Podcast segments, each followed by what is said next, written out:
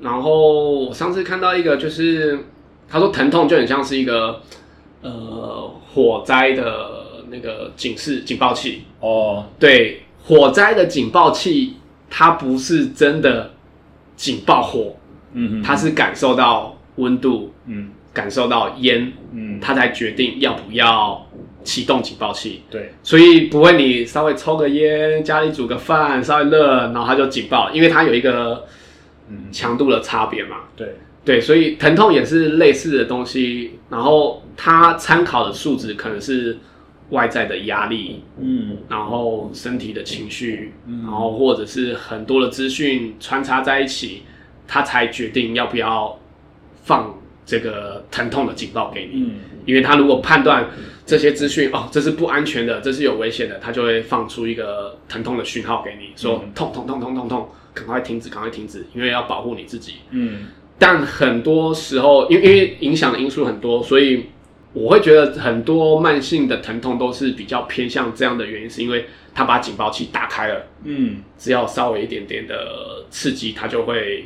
一直提醒你，提醒不行不行不行不行不行。所以我们会说这个叫做神经的敏感化。哦，因为如果是用神经的那个生理结构去，太容易被吓到的样子。对对对对对对，就是因为它的这个连接的路径太顺了，嗯，然后释放出来的化学物质一次就释放很多，或者是接受这个嗯疼痛讯号的接受器很多，只要一点点它就接受到疼痛，接受到疼痛，因为这些神经它是会可以变化变多的，对，它是有可塑性的。对可塑性的，所以在这些过程中，你可能都把你的警报器调到一个超灵敏的状态，嗯，所以只要稍微弯一点腰，不行不行不行不行，然后所以这就会造成你的一些慢性的疼痛，一些症状出现，所以这个有点像门阀理论啊，所以其实你要去把这些讯号慢慢盖掉是有办法的。大家好，我是廖教练。这一集的节目内容呢，是我一直以来很想做的，拖到第三季才有勇气做下去。为什么呢？因为疼痛这个议题，在运动，不管是在竞技运动训练的领域啦，或者是在一般健身爱好者的领域，都一定会碰到的问题。但是要能够把它讲得好，解释得清楚，又不太容易。所以今天我们请到的来宾是有物理治疗师背景，他考过物理治疗师国考执照，但是一辈子的主要工作依然是以健身房里面的私人教练为主责的 Boxer 李永毅教练，来帮我们分享一下一些关于疼痛生成的原理，以及从物理治疗师的眼光，呃，如何对疼痛进行处理，还有最终为什么。解决疼痛依然是要以运动策略，依然是要由教练来下手，对他来讲才是最好的一个方式。各位听众，欢迎收听第三季第十五集的 SSE 训练漫谈。不知不觉这个节目都已经做到第三季十几集去了，但是今天我请来这位来宾哦，他是 SSE 训练漫谈这个节目名字，在还不是 Podcast 之前就已经。呃，先驱的第一位来宾 Boxer，呃，跟大家可以跟大家介绍一下你的背景和你在教练行业从事多久的工作了吗？呃，我一开始也是念体院，但念到后来我就跑去念物理治疗，然后念完物理治疗后再回来运动相关的，然后在这产业应该有十十几年以上了。对，然后一开始。也是因为自己的身份的关系，有物理治疗跟运动相关，所以接触一开始是接触到比较多呃受伤的运动员，嗯，然后到后来才开始近几年都是比较是偏向年纪比较大的，有一些症状的学生，然后但他们又需要运动，然后大概都是有症状的年纪族群。嗯，对，你是。SSE 训练漫谈有史以来第一位上节目的来宾，我后来看了影片，我才知道，才才想起来，才想起来，那个时候是做 YouTube 的节目，而且是我还在开店那个时候。对对对对对。但是因为那个时其实有点久远了，所以有一些细节我已经忘记了。你在念体院的那个时候，你是有哪一个专长，或是哪一个系所吗？没有，那时候念运动健康科学系，主要同学出来就是当 AT 防护员。嗯嗯嗯。对，所以没有专长项目，因为也是。会叫 box 的原因是因为高中打拳击啊，但是因为半路出家，所以没办法真的就是用专项进去体院，然后后来重考，然后才用学科的方式到体院，就是一般生的身份，对一般生的身份进去，对，然后也比较偏向就是就是比较多学科啦，专项就不像。就是体保生他们那么多，嗯，所以一样是体院系统的教育怎样出来，可是你有点像是说我我主动想要去钻研这个方向，而不像是呃以前练运动的选手，就是变成说好这这只是我唯一的一条路可以走，我非选它不可的那种感觉。嗯，主要原因是在学校有选一个科目叫运动医学，然后遇到一位复健科医师吧，我有点忘记名字了。周周医师，但他不去世不在，嗯、然后就跟他聊聊之后，觉得对这个很有兴趣，然后他也建议说可以去念一些相关的东西啊。然后后来在健身房打工，那遇到很多来运动的时候，我这边痛那边痛，嗯，但我会觉得好像以那时候学的东西没办法处理。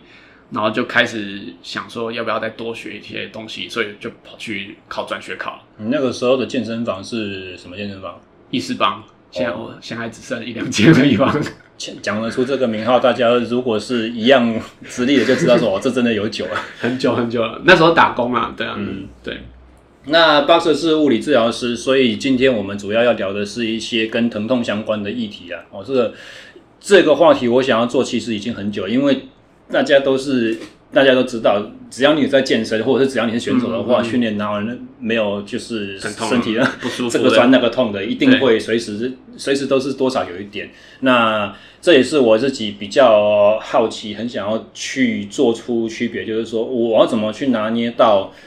这样子的疼痛或这样子的酸痛是正常状况。那什么样子情况的时候，我必须要去特别注重它，因为很多时候我们被教育成只要有痛的话就是有问题。身身疼痛是身体告诉我们自己说有有发生哪一些状况的这种警讯，所以呃，我们要怎么去分别说急性和慢性的疼痛，或者是像是有一些新手的健身朋友们，他有时候可能连酸和痛的差别都不见得分得出来。如果今天你有个新的学生跟你讲说，教练上个礼拜的训练，我我回去很痛诶，好像是不是肌肉拉伤了？那这个时候你会用怎么样子的方法去进一步跟他询问？所以这这个我会觉得这个真的是非常因人而异，因为每个人的训练经验还有身体状况都不一样。嗯，但如果真的是很单纯新手第一次接触重训的时候，然后第一个判断就是我会问他，就是通常通常练完隔天我就问他说，你有哪边不舒服啊，哪边酸痛？嗯，他可能就会讲。哎、欸，哪边肌肉酸酸的啊？然后真的，然后延伸到膝盖啊，然后下背怪怪的不舒服。所以你会直接在课后就追踪，而不会等到下一次见到他的时候才问。我通常隔天隔天就会问了，因为我会觉得这比较能立即去判断他的状况。也是有点好像就是教育他说，其实运动完之后两三天身体会有不同反应的那种感觉。对，然后另外一个就是当他回馈给我说哪边有什么感觉的时候。我可以马上去回想前一天我给他的东西，嗯，是不是应该有这样的感觉？嗯，对。如果我单纯是练下肢的肌力，然后他跟我讲，呃，肩膀不舒服，脖子不舒服，嗯，那我就可能要思考一下，是不是给他背杠的方式，他就是有一些状况，然后当下忽略掉了，嗯，然后这个我就可能会拿到下次在上课的时候还在特别注意这件事情，嗯。但如果他给我的回馈就是。我大腿真的很酸哦，酸到好像膝盖很痛，然后走楼梯都不舒服。然后我就会再确定一次，因为这个肌肉是我要的，没错。嗯，我就会再确定一次是关节的位置，还是髌骨上来那种膝盖周边股四头肌的地方，嗯，可能就会配合图啊给他看一下，嗯，然后或者是拍个照给我看一下，他比给我看到底是哪个位置。如果他比的位置是这边，嗯，那我觉得没有太大问题，那就是正常的肌肉酸痛。嗯，然后跟他讲这个三天第一次练大概三天都还算正常，嗯，但是慢慢之后一样的强度，你可能大概一天或隔天酸酸的感觉就没了。但如果他比的位置是膝盖下缘关节的位置，或者是比较后侧膝窝这边，就会觉得怪怪的不正确，嗯，那我就会。在下一次上课的时候，再特别再去注意这件事情，是不是当上一次上课的时候忽略了什么，或者是他的力量真的还不够去承受这样的强度，嗯，才会出现这样的症状。嗯，对，所以我会通常用，也真的是要一直问，一直问你才有办法找到答案，然后再来，我也没办法百分之百在一次上课的时候就跟你讲说绝对没问题，也是啊，或者是什么，因因为身体不熟悉。即便动作是对的，但有很多东西我可能忽略掉，嗯，因为没办法当下一次看到太多，这都是要花时间慢慢慢慢的。所以我我运动通常保守啦，就是不会一开始就是要练到这样，练到这样。这样如果是我的话，类似的状况，通常我都会直接问他说：“你是运动当下那个时候就有感觉吗？还是运动？”对对，就是这个我会问。对对，就是运动完回家马上就有，还是说隔？当天没事，隔天之后才慢慢起来。嗯、对，就是如果是这样子的话，就是明显就是 DOMS 嘛，就是对对对递延性的延迟酸痛，痛，对，我们就知道是正常的。然后就是会就回也是一样，就让他自己再回想说，哎，那你做了当下，你膝盖有没有怪怪的？嗯，他说，哎，其实做的时候没有，所以那我可能就会比较是倾向不是动作问题，是他力量真的还不够去支撑这样的负荷。那我们下次的强度就可能要在，嗯，就是再降一点点，要不然他肌肉承受不了，那关节就开始承受重量。但是他可能跟我讲啊，其实昨天做的时候，其实膝盖就有点痛了，嗯，但我就想说，你为什么不跟我讲？对，很多都是做当下都不讲，都说 OK，然后回去就开始说有哪边怪怪。但是这种东西就是真的要和学生有一段训练的默契，熟悉他才，因为有的时候他们自己的心中也会觉得。到底这个是对还不对？或者是 no pain no gain，这就是要做，这样才才会变强。对，所以他就觉得忍耐不讲。但是我就是一样的，慢慢教育他，你要跟我反映的状况，我才知道这些强度适不适合，嗯、或者是有没有忽略掉什么东西。或者是有一些人可能会刚开始上课，觉得说教练一定都是很专业，所以他给我这个一定是对的。那我就当个好学生，先做完再说。对对对对，他可能第一堂、第二堂课比较不好意思去把他有。什么样子的感觉回馈出来？这样，嗯嗯嗯。还有你刚刚讲的另那一个关键呢？没有痛苦就没有收获，这也是一个，呃，有的时候我会觉得它是一个非常好的善意谎言。如果你是运动选手的话，你在一个很很关键的训练期间，你可以这样子催眠自己，说这段时间过了的话，就是就是你的就是你的，就是你的。但这不是一个事实。我觉得很多时候这件事情会害到人。对，然后我觉得最主要是。你要真的了解这个 pain 是来自于哪里，不是真的 no pain，、嗯、所有的 pain 都可以接受的。嗯、如果是肌肉那种酸，然后真的承受不了的，我觉得可以再看看。嗯，但如果是关节不是真的在运动当下该出现的那种的感觉的话，嗯、那种疼痛一出现，我会觉得应该要立即反应，去找到这原因到底是什么。嗯，然后可能自己去想，或者是跟你的教练讨论，你才能去评估到底这是不是需要做修正的。然后另外一个话题，我不晓得你有没有这样子问过学生，就是说我我我会这样子问学生说，你是酸还是痛？你要搞清楚，你你的状况到底是真的痛吗？还是你只是很酸很酸而已？这两个感觉其实不一样。那如果运动经验比较不充分的人，他可能这两件事情不太分得清楚，因为他一辈子就没有经历过。那这样你会去怎么引导他做出这样子的分别？通常我比较少问说你是酸还是痛啊。嗯，对，这个问法我会比较是在做运动按摩的时候，但如果是运动后的时候，我都会问他什么时候会痛。嗯，睡起来没做任何动作的时候，他就胀胀痛痛的。嗯，还是躺着，哎，感觉都还好。但是我今天要一上厕所要蹲下去了，当下就啊、哦、屁股啊我的腿，嗯，这个感觉才出现，那我就觉得这个就比较是偏向肌肉的反应，嗯，对，不是真的关节有什么受伤。但是如果他跟我反映说，我起来然后躺着就觉得膝盖周边胀胀的，然后酸啊痛啊，好像都有一点感觉。下床第一次踩地面，脚跟就就怪怪的，我就觉得这就不应该。是这样的反应啊，这、嗯、可能就是结构上可能有受到比较多的刺激，它已经在出现发炎的状况了。嗯，虽然都是发炎，一个是肌肉的修补损伤，嗯、一个是关节上面的。哦，这一集我觉得我应该很难跟着我想要的反纲去走，因为你只要一回答什么问题，我就马上岔题，想到另外一个忽忽然就是准备之准备的时候没有想到的，其中一个就是呃，你有没有碰过这种现象，就是？哦，学生反映说他哪边是酸痛，那你对于这个酸痛的处理是很有心得的，你就是每次上课每次都帮他处理，这样这样最有效。结果经过了一段训练期间之后，反过来却发现说，哎，好像针对酸痛的处理和放松，其实不见得是对他最好的，因为当你把他的那当下那一个好像有问题的事情解决掉之后，我们在训练上面就忽略真正该去强化的东西没有做到。嗯，其实算蛮常见的啦。我想一下例子哦，膝关节吧，膝关节有的就是会一直哦，就不管怎么处理，怎么放啊，然后啊，就是他的关节还是会觉得怪怪的。嗯。我就觉得，哎、欸，角度已经够啦，活动度也够啦。但其实经过经验的累积，后来我就觉得，其实最简单，其实就是他的关节的力量、周边的肌肉调控不好，所以他在做动作的时候，他还是会有一些症状出现。所以你不如直接把膝伸展的力量、膝屈曲的力量去把它强化起来，或者是就是真的，因为有时候真的是。怎么按怎么按，然后按放好久放好久，然后他起来，然后蹲啊站起来还是痛，嗯，对，然后我就会设一个算停损点嘛，我就觉得评估到后面就觉得，哎，其实都应该处理差不多，该做的事情应该是后面他的力量的部分应该是要训练起来，嗯，让他知道怎么用这个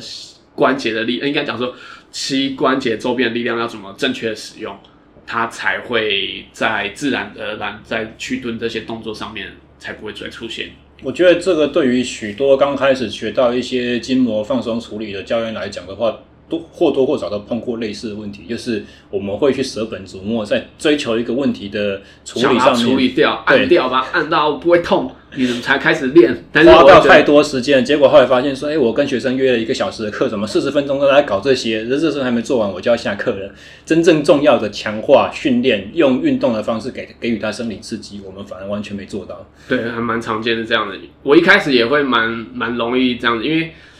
就会觉得啊，他膝盖会痛，那这样再去做训练会不会出问题啊？嗯、会不会然后这样子，然后他做起来真的好像很痛苦。嗯嗯。但其实后来就是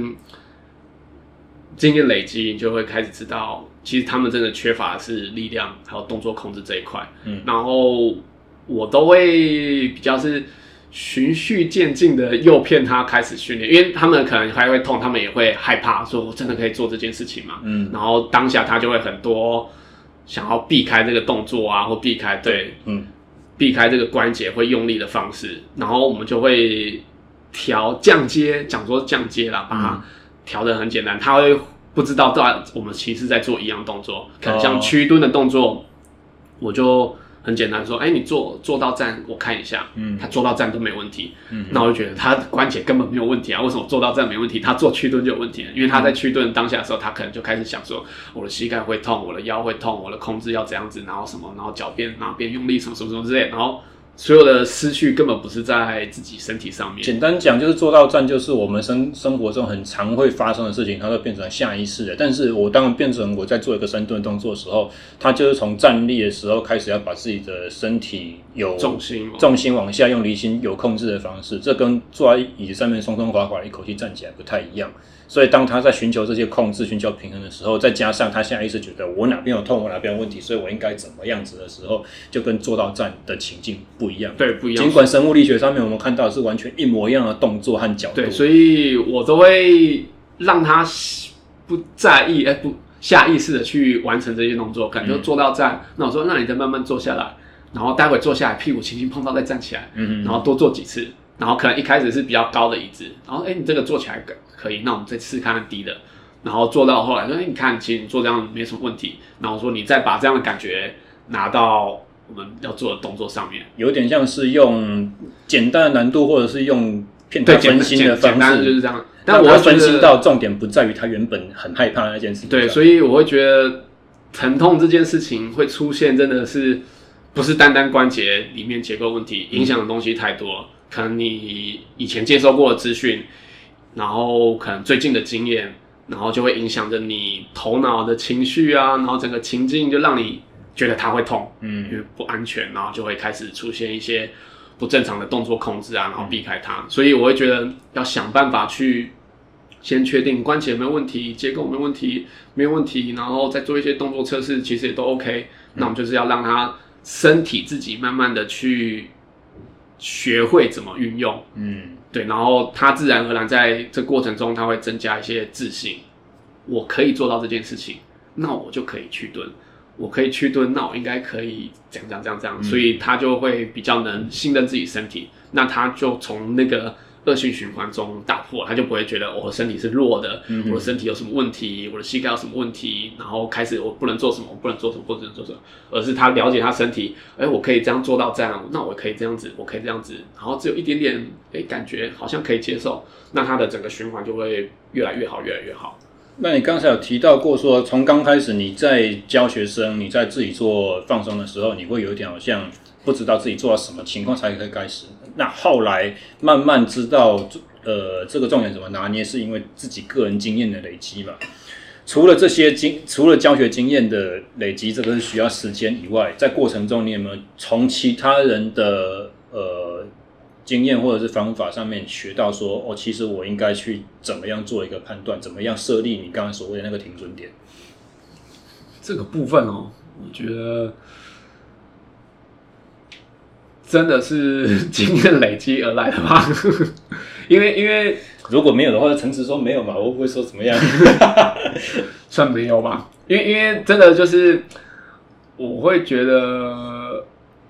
因为也会去上很多课。然后针对疼痛的处理，嗯、然后可能就是说，会不会是来自于那边影响过来的？会不会哪是来这边影响过来膝盖啊？然后髋关节啊，什么什么什么什么什么什么什么什么，然后就会你会觉得到底是哪一个？我到底没找到哪一个藏在里面的东西，我没去放到，然后藏在里面哪一个肌肉我没去叫醒？嗯嗯，然后就一直想要找找找找找找找找找找，但有时候真的放空，让他去开始练习，慢慢做，慢慢做。然后你也不用去强调说哪个肌肉你要这样子诱发什么之类，你就是去看他没办法执行的那些动作，然后我们想办法让他降阶，或是在他可以自然而然下完成的动作，然后反而效果都很好。所以有这些经验之后，你就会慢慢在处理过程中，你就会觉得，哎，怎么这样处理好像都没有太多的反应，那我觉得那我。先让他做一些动作测试看看，让他做一做，嗯、如果反应比较好，那我觉得就可以直接判断，也不是说直接判断，直接觉呃觉得可能这些训练的刺激对他的效果会比较好一点点。你的意思是说，当你在觉得好像呃训练或处理的状过程中迷失了方向的时候，就是回归到自己之前能够掌握的这些大原则，这样子。对对对，就是。嗯或者是简单一点，就是想简单一点，就是我今天不管痛不痛，我就是想要你做一些运动，嗯，所以我们在你可以接受的程度下运动，不会让你真的受伤。你可能膝盖不舒服，但我们还是要做一些下肢的，我们可能就做一些单纯的 hip hinge，嗯，然后做一做，然后你可以稍微再让他试一下，就是稍微蹲啊、站啊，嗯，然后让他觉得哎、欸，OK，那其实那个膝盖的疼痛到底。是不是真的让你没办法运动这件事情，好像就不是在当下那么需要马上立即处理，因为或者是我需要给你一些阻力刺激，我需要让你有一点点缺氧，但是你重量训练不能做的话，我们就上飞轮机，稍微调一点点的重量，或者是我们用划船，对对对对对对，用传统上大家觉得是所谓心肺耐力的东西，其实我也可以刺激到你的肌肉，我可以做到这些关节的活动。对，所以我会觉得一部分也是。跟着学生的默契啊，你知道这学生有的学生来，他如果真的只是想处理疼痛，嗯，他跟你讲，我就是膝盖痛，我痛一个礼拜了，我就是不想动，然后你帮我弄这个东西，嗯、我可能就是会花蛮长时间去处理，然后帮他放松，嗯、对，然后后面再让他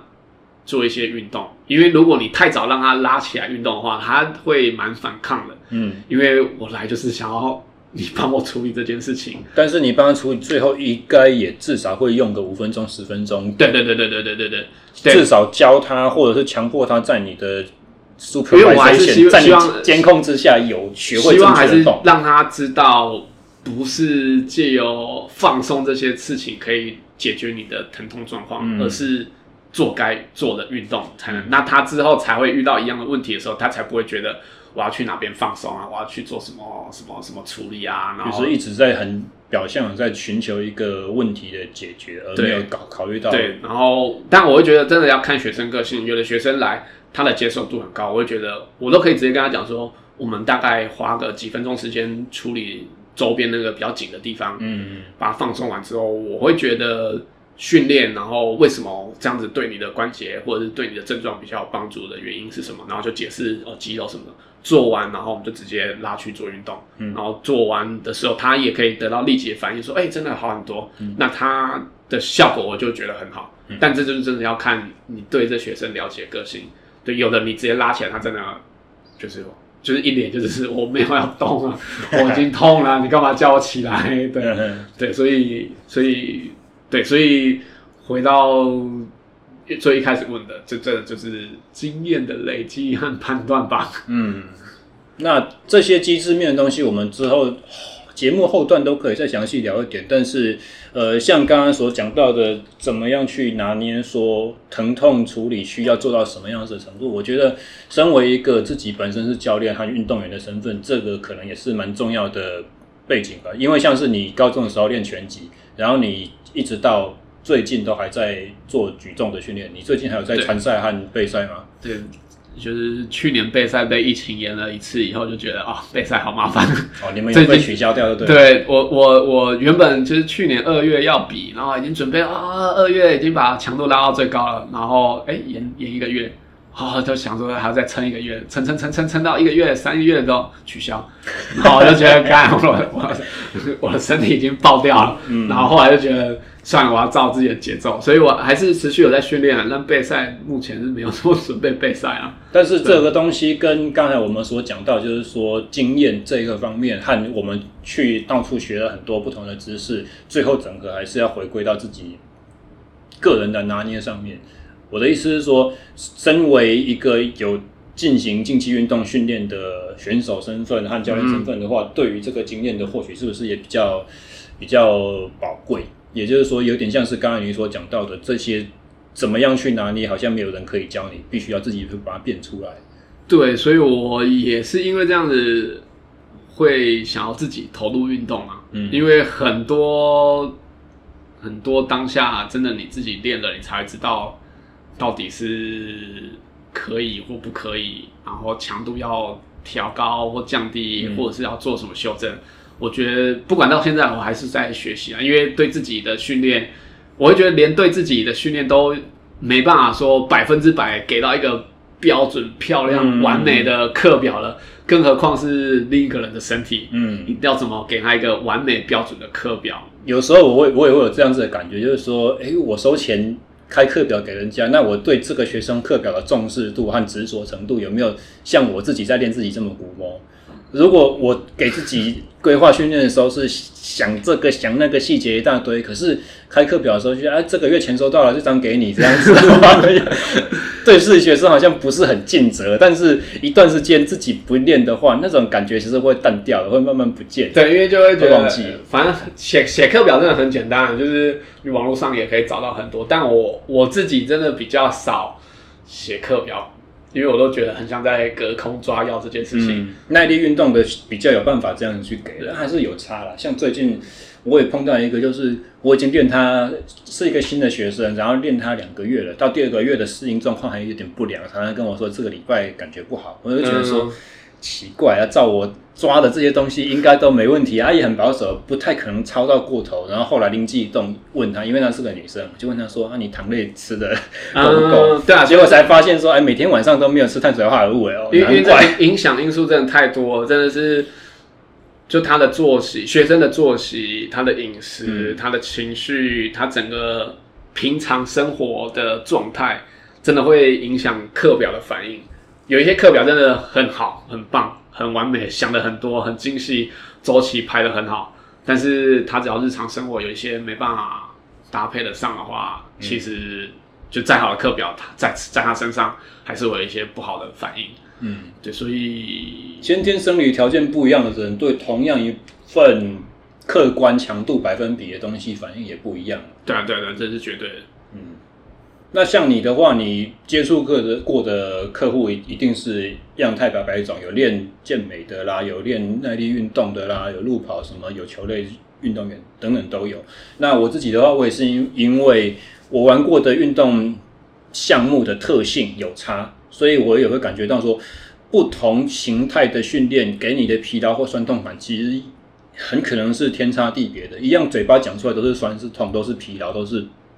钝，可是。譬如说，像我今天骑脚踏车做了一个高强度间歇，隔天我就会觉得我的脚什么都肿肿的，都热热的，没力没力的这样子。那这这可能是一种酸。我跟人家讲的时候，我就说我今天脚很酸。可是如果今天我做的是短距离冲刺训练的话，我隔天的酸可能是刚刚我所讲的那种肿的感觉没有，而是那种很深层，好像一直被人家掐着，有一点点肌肉整个对，有一点点有一个人在捏你的脚的那种感觉。或者是说，在另外一种层面呢，就是像做重量训练，就我们刚刚讲的 DOMS，呃，好像坐椅子坐下去，站起来，上厕所要蹲个马桶，就说哇、哦，我要扶东西，有有一种肌肉被人家撕开来那种很很深层的那种强烈程度非常非常高的，但是如果摆着不动的时候，没有任何动作给它刺激，没有伸长，没有收缩的时候，又好像没事。嗯嗯，所以像。这种不同训练形态所产生的酸痛，在处理上面也会有不一样吗？它会不会是你在进行呃放松或者是训练的时候一个重要的参考参考指标或资讯？我我自己是想比较简单一点啊，这些对我来讲都是你的身体的疲劳，所以第一个最最最最最简单的就是你可能。你的你需要休息，你不能再给他一样的训练刺激，嗯，或者是你要变不一样的东西让他去调整。然后在徒手处理的部分的话，我倾向不会是用硬碰硬的啊，就是不是说哦那样的酸我就要推大力一点让他什么恢复啊，然后那种酸我就要怎样子推啊，我都会觉得就是在这些放松的过程中，最简单就是你要让。这里的血液循环变好，然后还有再来就是给他一些简单的压力刺激，用自己身体的神经控制，让这些肌肉的张力慢慢的恢复，嗯、然后再来就是就动态恢复最好嘛，所以就是有氧，嗯，慢速的恢复，让他身体恢复。所以你说有没有不一样？我好像处理方式都比较偏向，差不多都是往这个方向嘛，嗯，对。然后当然就是最后就是处理完隔天。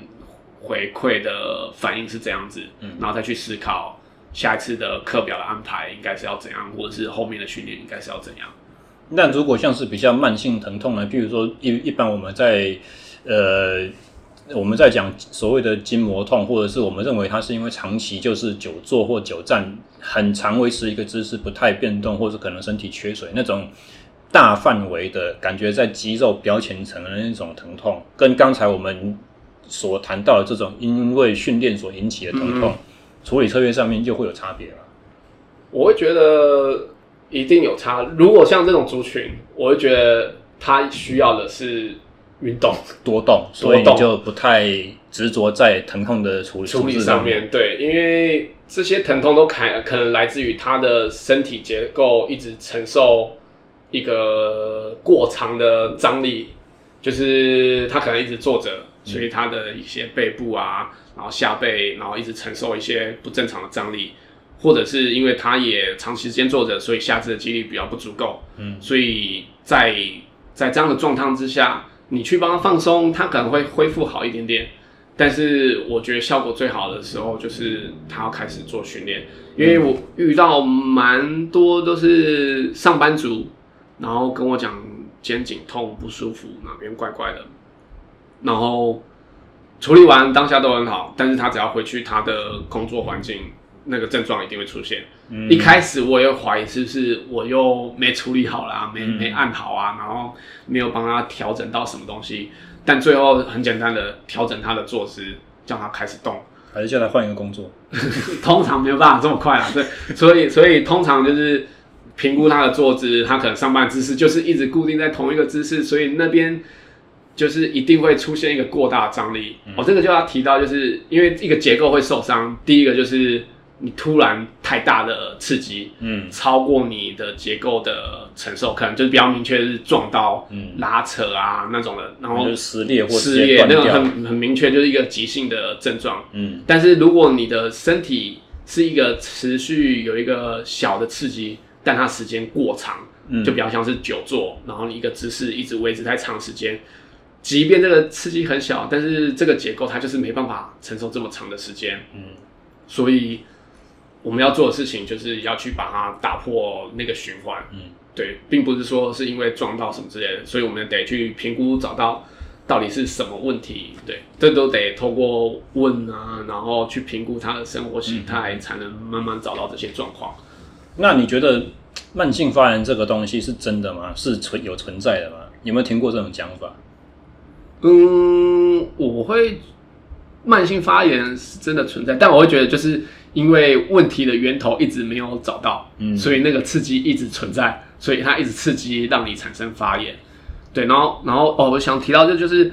因为会发炎，就代表其实就是你的身体接受的刺激超过你的 capacity，你的可接受度。嗯，每个人可接受度很不一样。对，有的人做很久，一样接受一样这样的刺激，但他的可接受度就是很高，嗯他就是不会不舒服，他只一点点酸起来动一动，好像就好了。嗯但有的人做一下下，然后稍微做一阵子，然后开始就是腰痛哪边痛，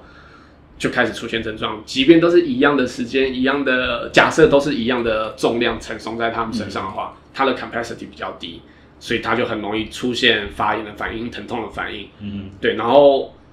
我们一个是可以让他不要处在这样的状态之下，当然我们目标是希望他的 capacity 可以接受的能力越高越好，然后这是可以训练的。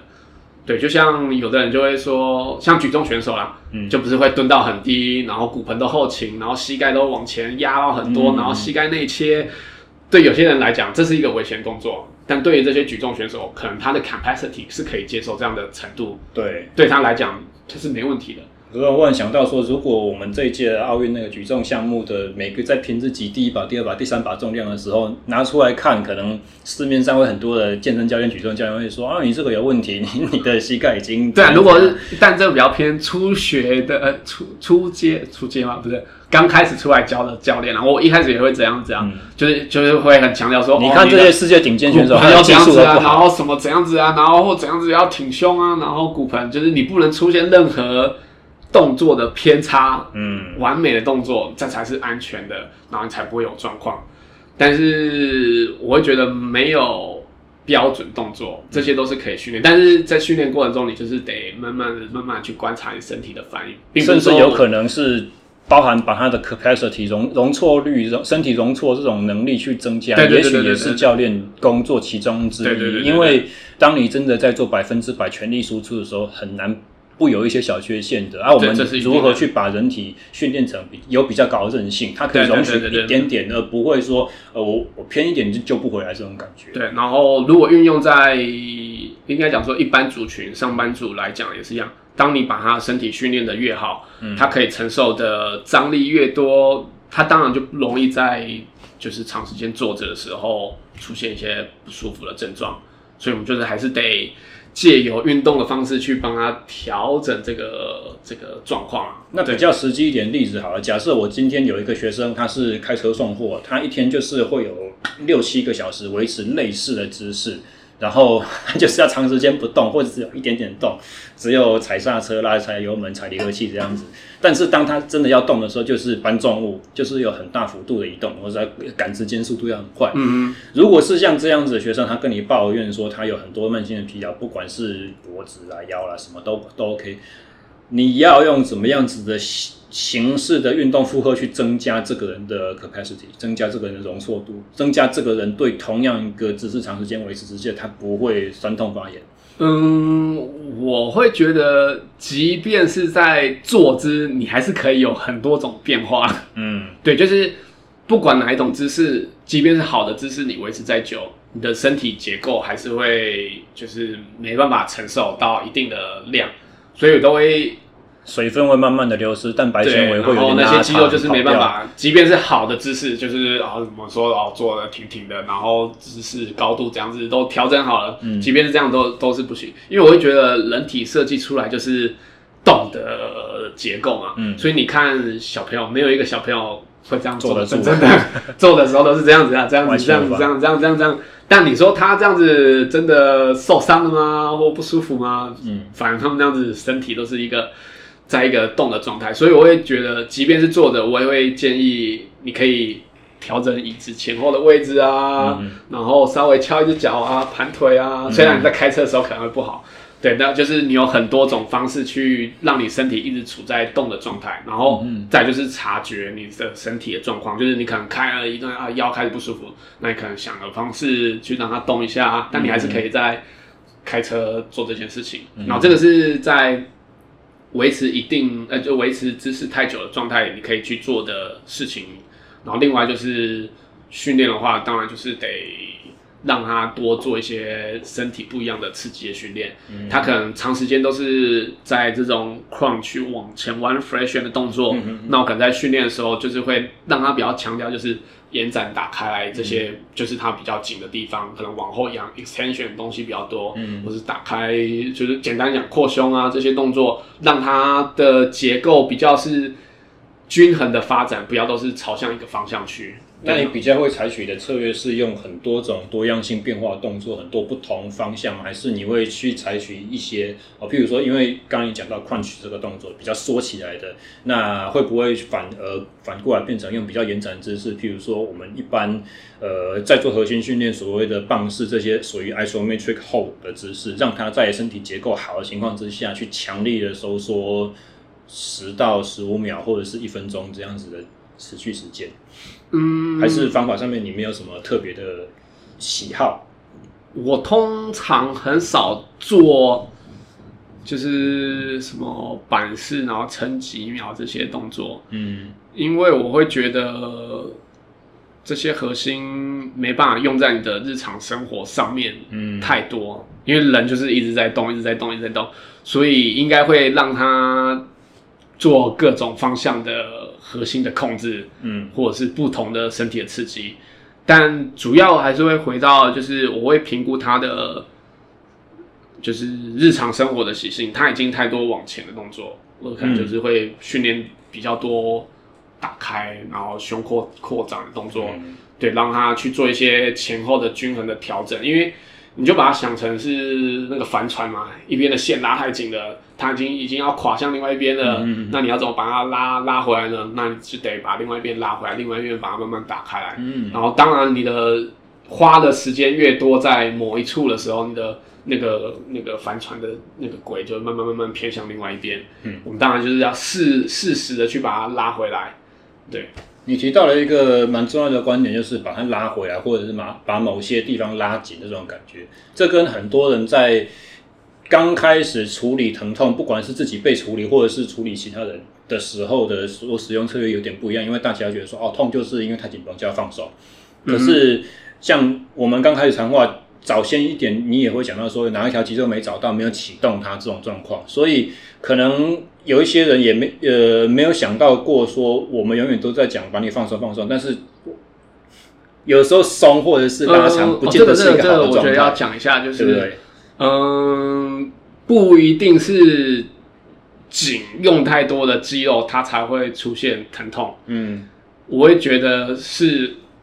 这些肌肉它不知道可以拉长或缩短。它只卡在一个位置的时候，它会出现症状。嗯哼，不管它是缩短的，或是拉长，有的是背后一直被拉长，拉得很紧，它拉得很紧，它也是很紧。嗯，然后它也是痛。但这时候你去把它放掉，可能对他是不好的，因为那更容易驼背，因为驼背可以驼得更轻松了。这样，或者是那个其实是在保护你的最后一个东西了。哦，然后你把它放掉之后，没有那个东西保护，可能是后面的一些问题会出现。所以我们原本只是竖脊肌在痛，结果竖脊肌放掉就变成椎间盘突出。对，有可能有可能太多状况会出现，所以还是得回归到去评估他身体到底是怎样的状况，然后产生这样的问题。如果是我刚刚讲，就是他卡在一个位置，不管是长的位置或短的位置，嗯，那我们要让他学会怎么再重新拉长缩短，嗯，那只有运动，我们做徒手都没办法做这些事情。对，对，所以我们就是得把它拉回来，让这些肌肉重新知道什么叫长的距离，什么是短的距离，然后也让自己身体认识到，就是就是在长的时候你可以怎么去控制它，在短的时候怎么控制它，嗯，然后什么是安全的范围，然后身体就可以更自由自在的去使用。你刚刚讲到了一个关键，说我们徒手没有办法去带给他自己主动运动所能够产生的效果，但是这个中间关键性的差异是什么？因为我之前也听过按摩师跟我讲说，按摩就是被动的运动这种观点。嗯，我会觉得讲到一个比较悬的 治疗，就是我们虽然都说我们在处理这些状况。但处理这些状况的人是 case 本身，就是学生本身。嗯，我们只是一个辅助的角色。嗯，因为从从按摩来讲啊，好了，我们不要把它想成就是我们要把那个粘土推开来啊，面团推开来，用力推啊，然后好像是我们把这个肌肉推开来。对，我们刚才节目开录之前在讲的那一段。对，就是把它推开来，然后它就被我们处理好了。但其实。这些结构它会放松或者是变紧，都是自己客户本身身体的反应。嗯，我们如果是放松的状态是，诶，呃，放松的逻辑应该是你给他一个压力刺激，轻轻的压在这上面，一点点的阻力压在上面，然后这个肌肉会有一些接受到压力讯号的神经，然后这些神经再传到中枢，中枢再回馈一个神经讯号回来这个肌肉。嗯，再去调控这个肌肉应该是要怎样子的长度，怎样的松紧度才是适合现在当下的。嗯，所以其实，在处处理他身体状况的人，其实他自己，我们只是辅助。OK，, okay. 所以回到运动的时候，当他身体真的动起来的时候，他的神经才会去控制这。所有的东西，嗯，包括关膝关节前面后面的搭配怎么去使用？我们可以把前面练得很强，说哦，这个前面肌肉可以保护你的膝关节，嗯，但是他在当下不知道怎么去调控前面后面关节里面所有的压力的时候，那等于是零。他可以把他腿的肌肉练得很强，但他如果控制的不是很好的话，他膝盖还是会不舒服，嗯，所以最后都是要回归到他怎么自己跟自己身体的。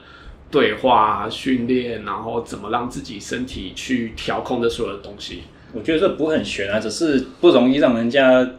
听的，就是刚开始接触到这个观念不容易听得懂。应该是说，呃，我我们在首先就是你刚刚所讲到的按摩，它其实可以产按摩放松，它其实可以奏效的机制是。比较属于神经性质的，嗯、而不是好像说，呃，你的肌肉像橡皮筋粘在一起，我把它推开了，或我把它破坏了，它就可以变得比较软，它就可以有机会重新再长好。有时候会是啊，但是绝大多数情况不是这样子。对，因因为我记得之前我忘记在哪看到，就是。他们在说哦，筋膜粘连那个方向不对啊，然后我们要把它推开来，嗯、然后测试它其实是要超级超级超级超级大力，你才有机会把这个筋膜破坏掉，然后它结构才有办法重新生长，然后长长。这感觉比较像是我之前手骨开刀真的粘连住了，所以要戳开那种程度，甚至可能要比那个强度还强，因为就是那个给的阻力，我忘记那个数据是多少，就是那个。嗯那个刺激的程度是没有办法承受，人是没办法承受。哇塞！对，但是其实最能去改变这些筋膜的方向或排列的方向，就是运动。嗯，你做一些离心的收缩，嗯，向心的收缩，让它这些肌肉重新去调整这些结构长的方向，嗯、它慢慢慢慢慢慢其实它会朝向你要它的排列的方向。对，这个在筋膜或者是组织再生和重塑的这个理论，其实在它的重塑期就是这个机制在做。对，所以蛮清楚，所以不可能你把它推到你要的方向去了，或你要的形状。嗯它这不是像捏黏土或面团那样，所以最后都是在回归到你还是得靠自己的训练方式，才有办法去去调整这些事情。而且我们在给它做放松的时候，这些机械性的刺激为什么在人体上面可以产生到效果？其实就是在动物本身的运动，譬如说跑步，每一步所接受到的冲冲击、抖动这些东西，或者说我我们在做一些比较柔顺的游泳啦，筋膜和筋膜、肌肉和筋肌肉之间的滑动，它的冲水性。本来就是会经由一模一样的机制去产生组织的重塑嘛，只是说也许我在进行放松的时候，我在给的是比较针对性的、比较精准的，但是这还是缺乏了，就是说最终产生动作是透过我们大脑的控制。如果大脑对肌肉的控制本身没有起来的话，嗯、我们在被动这些方向上面去产生的一些改变，也许都可能只有在。回去没有再出来，或者说只有在末梢没有在中枢这种感觉。因因为我会觉得本来要把人整体看啊，我们没办法单一看这个肌肉，肌肉怎样怎样怎样怎样。嗯，去应该是讲说，就即便你徒手放到这些结构的活动度是好的，那个那个肌肉长度是够的，但是他回去跑的时候，大脑告诉自己。你在这样的角度是不安全的，嗯，那他就是还是把它卡紧缩紧，嗯哼，因为这些肌肉都是中枢神经再去控制调整所有的东西。嗯、简单讲例子就是，嗯，比较常见可能是髋关节，然后直膝抬腿，腿后肌的长度，嗯，可能他的 SLR 直膝抬腿的角度，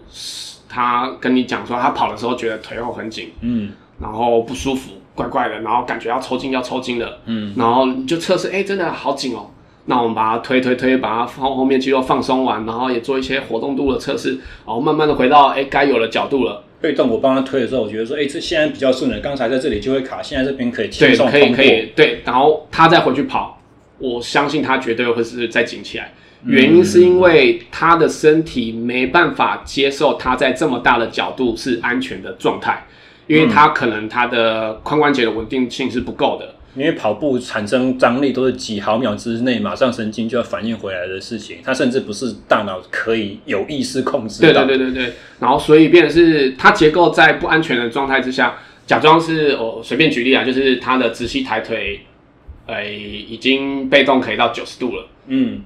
对，很高了，垂直哎，对，垂直的九十度了，但是他在跑的时候，因为在九十度这个角度。肌肉的稳定性，还有张力，还有结构的稳定性是不足够的，所以他大脑会下意识的让他不能到这样的角度。对，所以他的腿大概都是那种田径顶尖的三级跳选手才会跳出来。所以他的肌肉就会自然而然，呃，就应该讲说大脑会自然而然发出一个讯号，腿后要变紧，把他的角度拉起来。嗯嗯嗯嗯、所以他在跑的时候，他也没办法发挥到我们刚刚被动的那个九十度。嗯，那你这样子做，其实最后都是没有什么太大的效果，因为你都只是被动的话。所以最能解决这样的状况的时候，你反而是要让他的身体重新知道我在九十度的时候是安全的。嗯，那我们就得拉到训练上面，可能是单脚的硬举，让他慢慢拉长这样的角度，让他知道这样的长度稳定控制是可以的，他的关节是可以稳定在这样的角度下，然后他的关节 OK，他大脑就会知道在这样的角度是安全的，在安全状态，他就会说可以，那没问题。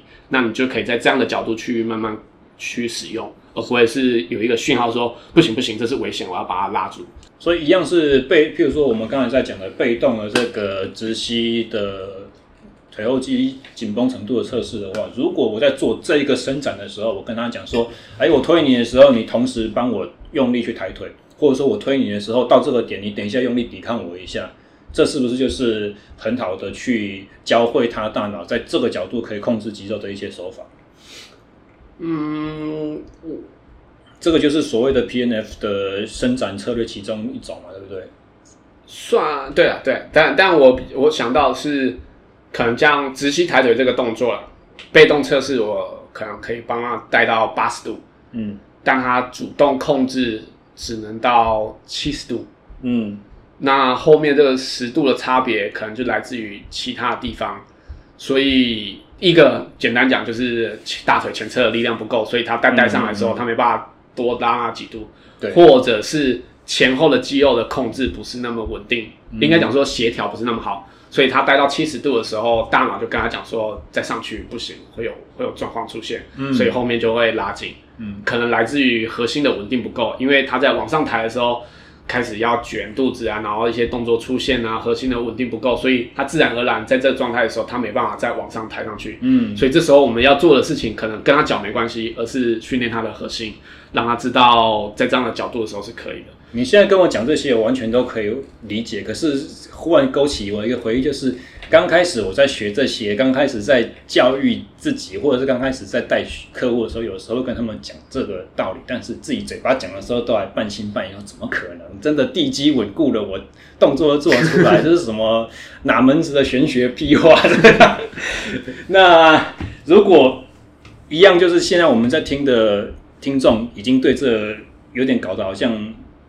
昏头晕头转向了，都不知道你们到底在说什么的时候，换一个比较。退阶，我们一样就是做节目讲用讲话的方式退阶，能不能有一些简单的举例可以告诉听众说，比如说你以为肌肉在没出力的时候，其实它是有一点点力量在的，你用什么样的方法可以让它更抖得更软一点之类？什什什么意思？再次，像是我一样用直立抬水的例子好了，我如果帮很新呃很新手很新手，甚至我今天第一次碰到他的学生，我跟他说我要帮你检测一下这个角度够不够，结果我在抬的时候我发现，哎、欸，奇怪。其实他自己有在用力抬脚，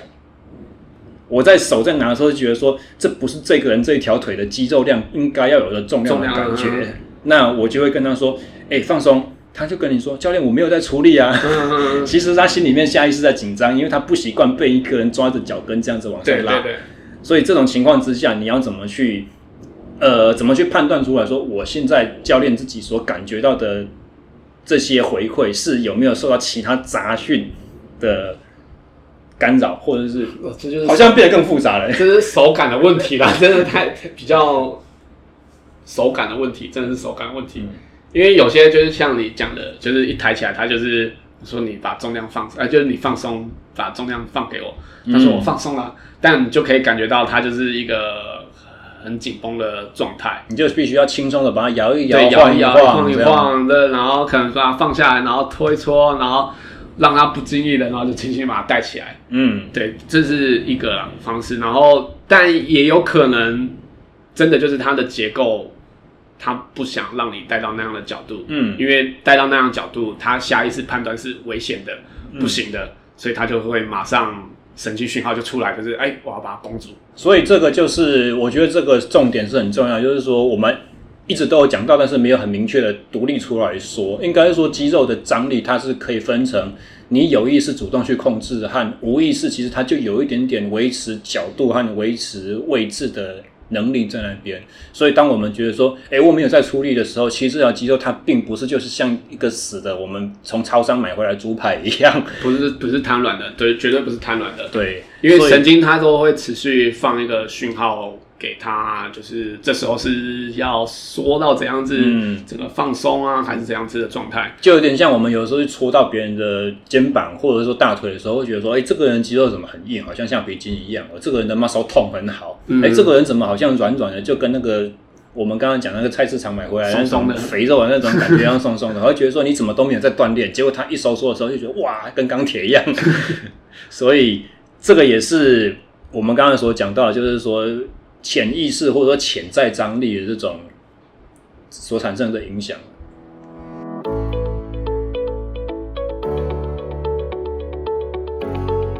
节目到这边，我们先插播一段广告。适当的酸痛排除可以改善情绪，增进你的恢复品质。在这里，想要介绍一支名为 Medform 的运动舒缓修复系列产品给大家。Metform 来自于西班牙，是由著名的运动物理治疗师 Miguel Angel Dominguez 所成立的。在世界各国呢，广泛的由各个著名的职业运动队伍所采用，包含国内自行车迷所熟知的巴林胜利一级职业车队。今天介绍给大家的是浅蓝色包装的 Sport Formula 运动舒缓乳膏啊，它含有维他命 A、C、E 等成分，以及薄荷醇。桉树醇，也就是我们所熟知的尤加利精油、迷迭香、冬青油等等，透过按摩可以快速吸收渗透，促进肌肉从疲劳损伤中恢复。训练所带来的疲劳与酸痛不能避免，但可以减轻。透过聪明的恢复手段，你不会恢复得更快，但是可以恢复得更好。想认识更多关于 Medform 系列产品，欢迎造访官方代理商 bqtoday.com。拼法是 bq today 点 com 全系列商品结账时输入折扣码 sse 就可以享有九折优惠。感谢收听以上讯息让我们继续下半段的节目。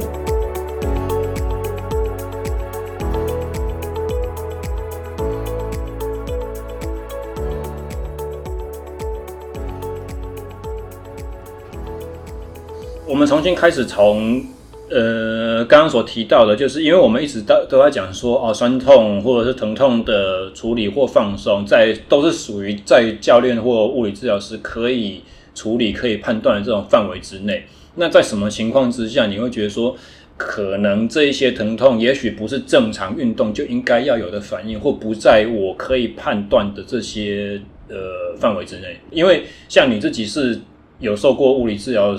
教育的背景，而且你也考过物理治师执照。那如果是像我们自己教练的话，没有相关的背景经验，我之之前就是会有一些训练体系会告诉我们说，哦，在几分以下，或者是产生一些。尖锐疼痛，这个就是我们必须要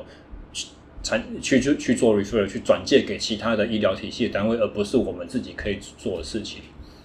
所以，如果是在你的话，你你在什么状况之下，是一个疼痛重复的发生，然后你会的东西都已经全部都给它砸下去，所有的方式都用完了，它还是不见效的时候，你去做这样子建议处置，或者是说你在什么时候遇到一个新客户，你第一时间就会发现说，哎，这个好像不是运动。可以带来改善的东西，你要先去经过什么样子的检查，才能让我放心知道说接下来这是我可以做的。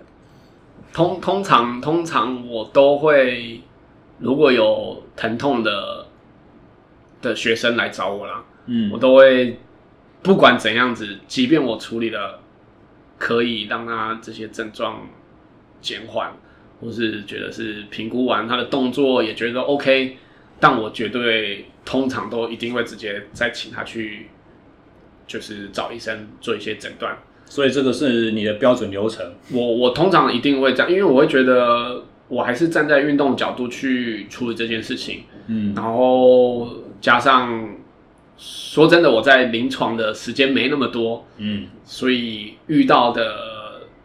可能一些疾病东西一定没有在临床的人那么多。所以我会觉得第一时间就合并，同时一起找其他专业评估。嗯嗯，对，可能给医生做一些那个那些仪器的治疗，啊，不，仪器的检查。嗯，然后这些症状，然后看一下医生的回馈，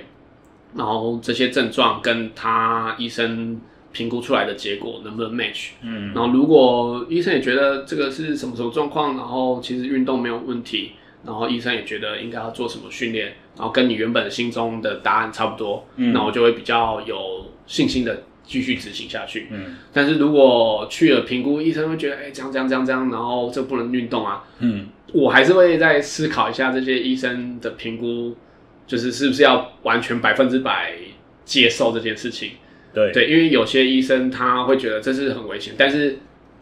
他们不知道我们可以用很多降阶的方式去训练其他地方，嗯、因为有的医生一看说啊，这不能运动啊，这运动会更糟。对，我们可能其实还有很多降阶的方式去不动到他觉得危险的地方，但还是一样，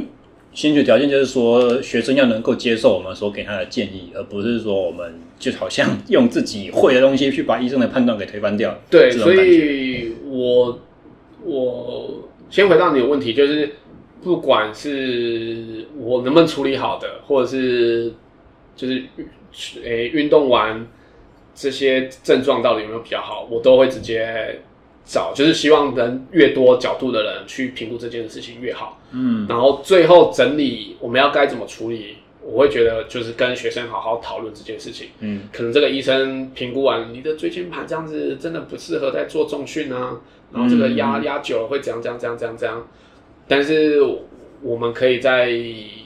和学生讨论过程中说，啊，因为我们学到的概念是怎样，这些椎间盘的压迫可能是因为哪些力量不足够，然后造成的这些状况，然后让这些学生知道我们可以用其他方式去照顾好他的椎间盘，然后也可以再强化其他地方来保护他，然后学生也愿意，他觉得这样子做他觉得可以，他接受，那我们就慢慢去做，所以我会觉得最后都还是要。你跟学生的互动要很好，而不是就是啊，那个医生讲的不对啦，那个不要管他啦，我们练我们的。这时候你出状况，真的就是所有的资，所有的究责就是完全在教练身上。对，所以就对，所以所以我会觉得，不管是谁，我医生或其他物理治疗师，没有一个人的诊断是百分之百正确的。嗯，对，所以最后都要回归到，就是你要跟这个学生配合。然后学生愿意接受的方式，然后他觉得 OK，然后他觉得 OK，然后你评估完，然后做了之后，可能中间可能有一些小状况，然后。但他就比较能接受说，因为他觉得这样的方式是比较适合他的，嗯，他就比较不会说都是你啦，你然后让我做这些这么重的，然后让我椎间盘突出什么之类的，嗯，就是会有这些状况出现。所以我的建议就是，越多人去评估这个状况越好，嗯，即便你觉得这个症状我是可以处理的，我很有把握处理的，还是有人来评估会比较好一点点。我想过两个。我会特别去希望他受过医疗的诊断，或者是说至少影像的这种判读的问题。第一个就是小腿前侧的酸痛，因为有的时候我你如果碰到一个学员跟你说哦，胫前肌很酸，我脚腿前侧很酸很酸这种东西啊，我们再怎么处理，再怎么放松，都觉得说哎，好像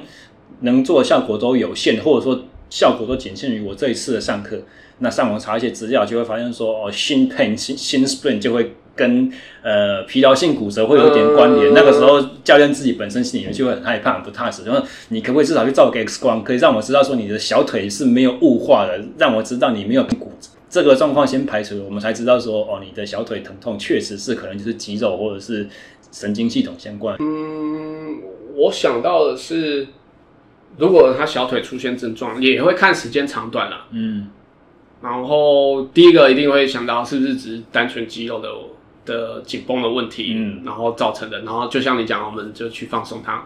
然后如果放完之后，然后我可能会另外一个想到，是不是动作控制的问题，嗯，让他他的小腿开始用力用的很多，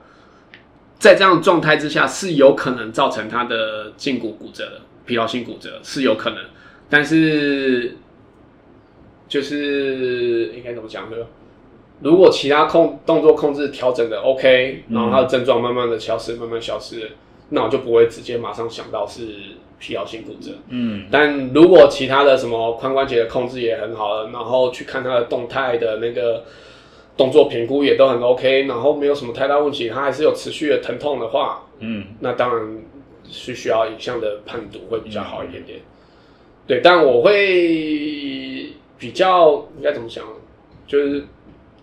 即便看到他是疲劳性骨折，但他一样是一个结果，并不是因。嗯，我不知道你懂我意思吗？我大概我我知道你的意思，因为你刚才也有讲到说，其实肌肉呃小腿肌肉不正常的实际方式也有可能是疲劳性骨折的成因之一。就是呃，你把结构想成是一层一层，第一个保护的一定是比较外在的。嗯，就是肌肉去分散这些张力压力，对，对对，再来往下就是你的关节、你的韧带去分散这些压力，再就是每一次冲击的收力的时候是不是理想的？对，然后再来最后就是在你的骨头上面，嗯，对，所以最外层的东西如果它已经不行了，嗯，然后接下来就开始关节不行，就是用关节骨头关节，然后再骨头，对，所以所以最后真的骨头裂掉了，问题也不是因为骨头。他的问题也不是因为就是跑步就会造成骨头裂掉，所以你就绝对不能跑。前面的肌肉的控制不够好，然后所以造成他的关节还有那里变得比较大。所以回到刚刚那个影像判读，我会觉得影像就是我就是把学生转介到其他的专业去评估这件事情，我会觉得所有东西都只是都需要拿来参考啊。嗯，对，因为。很多人会看单看影像，看图说故事。嗯，说啊，你这里长了骨刺，所以你这里会痛。但是这个没办法直接画上等号。嗯，你这里这样这样这样，然后所以你才会痛。嗯，但有可能他去处理掉那个结构上的问题，他痛还是存在。嗯，因为他的背后的原因是没有处理的，可能是动作控制的问题，可能是他的跑步的姿势有一些状况，然后调控的不是很好。所以让他的肌肉承受了很多的张力，肌肉承受了很多的张力，已经没办法负荷了，然后他再把这些压力分散到关节或骨头上面。我想到另外，我刚刚讲两个例子嘛，我想到的另外一个例子就是足底筋膜炎的这种例子，嗯、像是足底筋膜炎，大致上不管自己有没有经历过，或多或少都听过。所以当学生告诉你说哦，早起早起下床踩到地面的时候脚跟会刺痛，或者说哦经经常脚底板就会怎么样怎么样的感觉，这个时候。我自己的想法就会觉得说，你可能要去看个骨科，你要看个复健科，你照过那个超音波，确定医生告诉你说你足底筋膜已经增厚超过两 mm、三 mm 以上，啊，这个确确实就是他们病理上所判断的足底筋膜发炎。那这个时候，不管每一次训练、每一次上课、每一次跑步之前，我能不能透过哪一些放松，去把他的不舒适的感觉稍微去。呃，处理掉一点点，但实际上他最需要的可能就是休息，真的就是长达半年左右，非常轻量，甚至完全没有进行跑步训练，这样子才有机会复原。那这个时候就会变成说，啊，这个就是医学上面已经知道的铁则，不管我们怎么样子想方设法去取巧，可能还是没有办法绕过那一个问题。我没有实际遇到这样子的的学生啊。但呃，应该讲说，足底筋膜的学生一定是有，嗯，然后就即便像你讲的那样子，就是增厚了，然后它是发炎了，但我都还是觉得它是一个结果，不是因，嗯，嗯，所以即便这些增厚的原因。都还是存在，即便脚跟的骨刺还是存在。我们如果能把他的一些动作控制、髋关节或该用力的整个协调弄得好的话，他可能没有任何症状。嗯，对，所以不要，我会觉得不要直接被影像的结果来来盖掉你去找背后的原因。嗯嗯嗯，我帮你懂我意思吗？我知道，因为长。以以椎间盘，哎，应该讲说腰椎骨刺这件事情来举例啊。嗯，呃，就是你腰痛，然后你去照脊椎的 X 光，照了 X 光有骨刺，他说有钙化增生的，钙化增生原本不应该有骨头的地方长出骨头出。然后他就说，你这个就是因为这个骨刺，所以你腰开始痛。然后我觉得这比较像是看图说故事。嗯，然后真的有，就是有人做实验。他就找了一群人，健康的人，他就全部拿来拍他的 X 光啊、MRI，忘记了，反正都有看到他的椎间盘或者是他有骨刺问题，但这些人完全没有任何的腰痛的症状。我，我大概听过这样的讲法，说什么就无症状或者健康人里面，你如果说去拍百分之多少都有椎间盘。对对对，因为因为我会觉得这个是一个正常的结果。因为我们使用我们的身体，大家都会退化，都会老化，这些都一定会磨损，慢慢它都会增生，嗯，出来这些东西。但它是是不是真的造成你疼痛的原因呢？要真的要去找一下。哎呀，有没有可能就是你拿另外一个人的骨刺 X 光去骗他说，哎，你这边有长骨刺，结果之后他就真的开始腰痛了。有，所以，所以，所以我一开始一直想要提到就是那个。疼痛其实跟你的学习的背景有关系。嗯嗯，就是我之前看一个影片，就是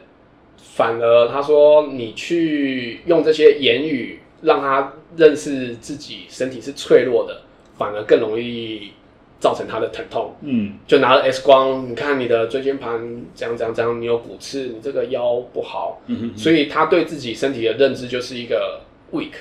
弱的。我不能弯腰，我不能怎样，我不能怎样。最好不要再去用任何的方式去刺激到这个部位。所以他就会很在一个循环里面说：“我的腰不好，我不能干嘛，我不能干嘛，我不能干嘛。”嗯，所以我都不能弯腰啊，不能背重物啊。然后真的这样子的人，反而更容易出现疼痛。嗯嗯嗯。然后或者是你教导他，就是可能像是什么。你的关节退化啦，你的关节不好啊，你不要再走楼梯啦，嗯、你要不然你的磨损会越来越严重啊。嗯、他就真的就认识他自己的关节就是这样子。这电视广告最多了，然后每天会走几万步。我不能再这样子去磨损我的膝盖。你下楼梯的时候就是两倍体重。对，我不能再走走了什么什么之类的，然后这些都对我的膝盖不好，所以他就越来越不用这些东西。嗯，反而这些肌肉越来越退化。嗯，所以反而真的可能造成他的一些症状的越来越明显。嗯。我会觉得应该是要改变他对自己身体的认识，就是你不能用这些言语去吓他，然后，所以我我在接触学生的时候，我都不会说你这个不好，那个怎样怎样，你不要这样这样，不要这样，嗯，我都会希望他否定式的判断，对，应该是要让他自己知道他的身体是好的，嗯，是健康的，他可以去尝试任何东西，然后在这些轻微的。不舒服的症状之下，你做一些调整，其实你身体还是可以应付的。嗯，也就是你心理层面对身体的 capacity 的提高。OK，对，所以你就比较能去持续的活动，然后你越持续的活动，你的身体运用的方式会越好，这些肌肉协调越好，嗯、这些动作的身体的控制越好，你就比较不会有这些症状。嗯，对。这让我想到一个名词叫做门阀理论。你对这个东西的，这这会是在你碰到一个疼痛问题的时候，你会去思考的一个方向吗？就是说，当我把呃人自己对于一些动作的感知或位置感知的这个讯号去屏蔽掉的话，他也许就会主观的认定说我没有问题，或或者说这些问题不存在。有点好像我记得其他人在跟我讲解这个理论的时候，常举的例子就是说。我小时候跌倒了，擦破皮，我就会用吹的去把它呼呼哎，嗯嗯嗯，凉凉的就感觉好像比较不痛了。或者说蚊子叮的时候，我就用抓的，抓到痛的时候我就不觉得痒了，对不对？对，这这是应该说疼痛本来就是一个一个很多资讯在你头脑中的产生的一个结果讯号结果，嗯，所以大脑的判断，判大脑判断这件事情。然后我上次看到一个，就是他说疼痛就很像是一个呃火灾的那个警示警报器。哦，对，火灾的警报器它不是真的警报火，嗯，它是感受到温度，嗯，感受到烟，嗯，它才决定要不要启动警报器。对，所以不会你稍微抽个烟，家里煮个饭稍微热，然后它就警报，因为它有一个。嗯，强度的差别嘛，对。对，所以疼痛也是类似的东西，然后它参考的数值可能是外在的压力，嗯，然后身体的情绪，嗯，然后或者是很多的资讯穿插在一起，它才决定要不要放这个疼痛的警报给你，嗯，因为他如果判断这些资讯哦，这是不安全的，这是有危险的，他就会放出一个疼痛的讯号给你，说痛痛痛痛痛痛。赶快停止，赶快停止，因为要保护你自己。嗯，但很多时候，因为因为影响的因素很多，所以很多时候我们会说，有时候真的是这些警报器太灵敏了。嗯，只要煮个饭它就响，只要抽个烟它就响了。嗯嗯，所以稍微就是有一些不舒服，然后加上你自己对身体的认知，这些疼痛的讯号它就响了，然后。我会觉得很多慢性的疼痛都是比较偏向这样的原因，是因为他把警报器打开了，嗯，只要稍微一点点的刺激，他就会一直提醒你，提醒不行，不行，不行，不行，不行。所以我们会说这个叫做神经的敏感化。哦，因为如果是用神经的那个生理结构去，太容易被吓到的样子。对对对对对对，就是因为它的这个连接的路径太顺了，嗯，然后释放出来的化学物质一次就释放很多，或者是接受这个疼痛讯号的接受器很多，只要一点点它就接受到疼痛，接受到疼痛，因为这些神经它是会可以变化变多的，对，它是有可塑性的，对，可塑性的，所以在这些过程中，你可能都把你的警报器。调到一个超灵敏的状态，嗯，所以只要稍微弯一点腰，不行不行不行不行，然后所以这就会造成你的一些慢性的疼痛，一些症状出现，所以这个有点像门阀理论啊，所以其实你要去把这些讯号慢慢盖掉是有办法的，嗯、一个是如果是物理治，哎，应该讲，我先从。那个心理的角度，心心理师他是可以做一些冥想，让你的疼痛降低的。嗯，因为我记得有一些针对那个真人，就是他们那些出家的人，嗯，因为他们会打坐，然后他们在热的环境，嗯、如果是我们在热的环境坐一阵子，然后就开始会全身不舒服，然后什么什么，因为这些讯号出现，然后我们就会开始把这些讯号一直加大，一直加大，一直加大，那我们就觉得受不了。坐在烤箱里面就很想要冲出去开门。对，然后但是在有做过那种静心啊，或者是冥想的训练的那些真人啊，或者是这些、嗯、这些人，他们受过训练之后，他们可以慢慢的借由冥想这件事情，把这些就等于把警报器不要开的那么危险。嗯，对，他就可以比较平静的去度过这件事情。对，这是心理层面，所以你可以借由心理的东西去做一些冥想去调控。所以有一些下背疼痛的，其实也有在做心理的这些认知的治疗，让你去了解你自己身体。这是所以，如果像这样子的客户，他去上瑜伽课的话，也许也是因为瑜伽课的一些气氛，或者是讲师的这种言语的暗示，让他去把对于不舒适的这种敏感度下降，或者是可以接受度提高，而不见得是因为。这一项运动本身对他身体产生什么？我会觉得是这样，就是、嗯、对，然后再来，如果是比较是我比较常做，就是物理治疗或者教练可以做的部分，就是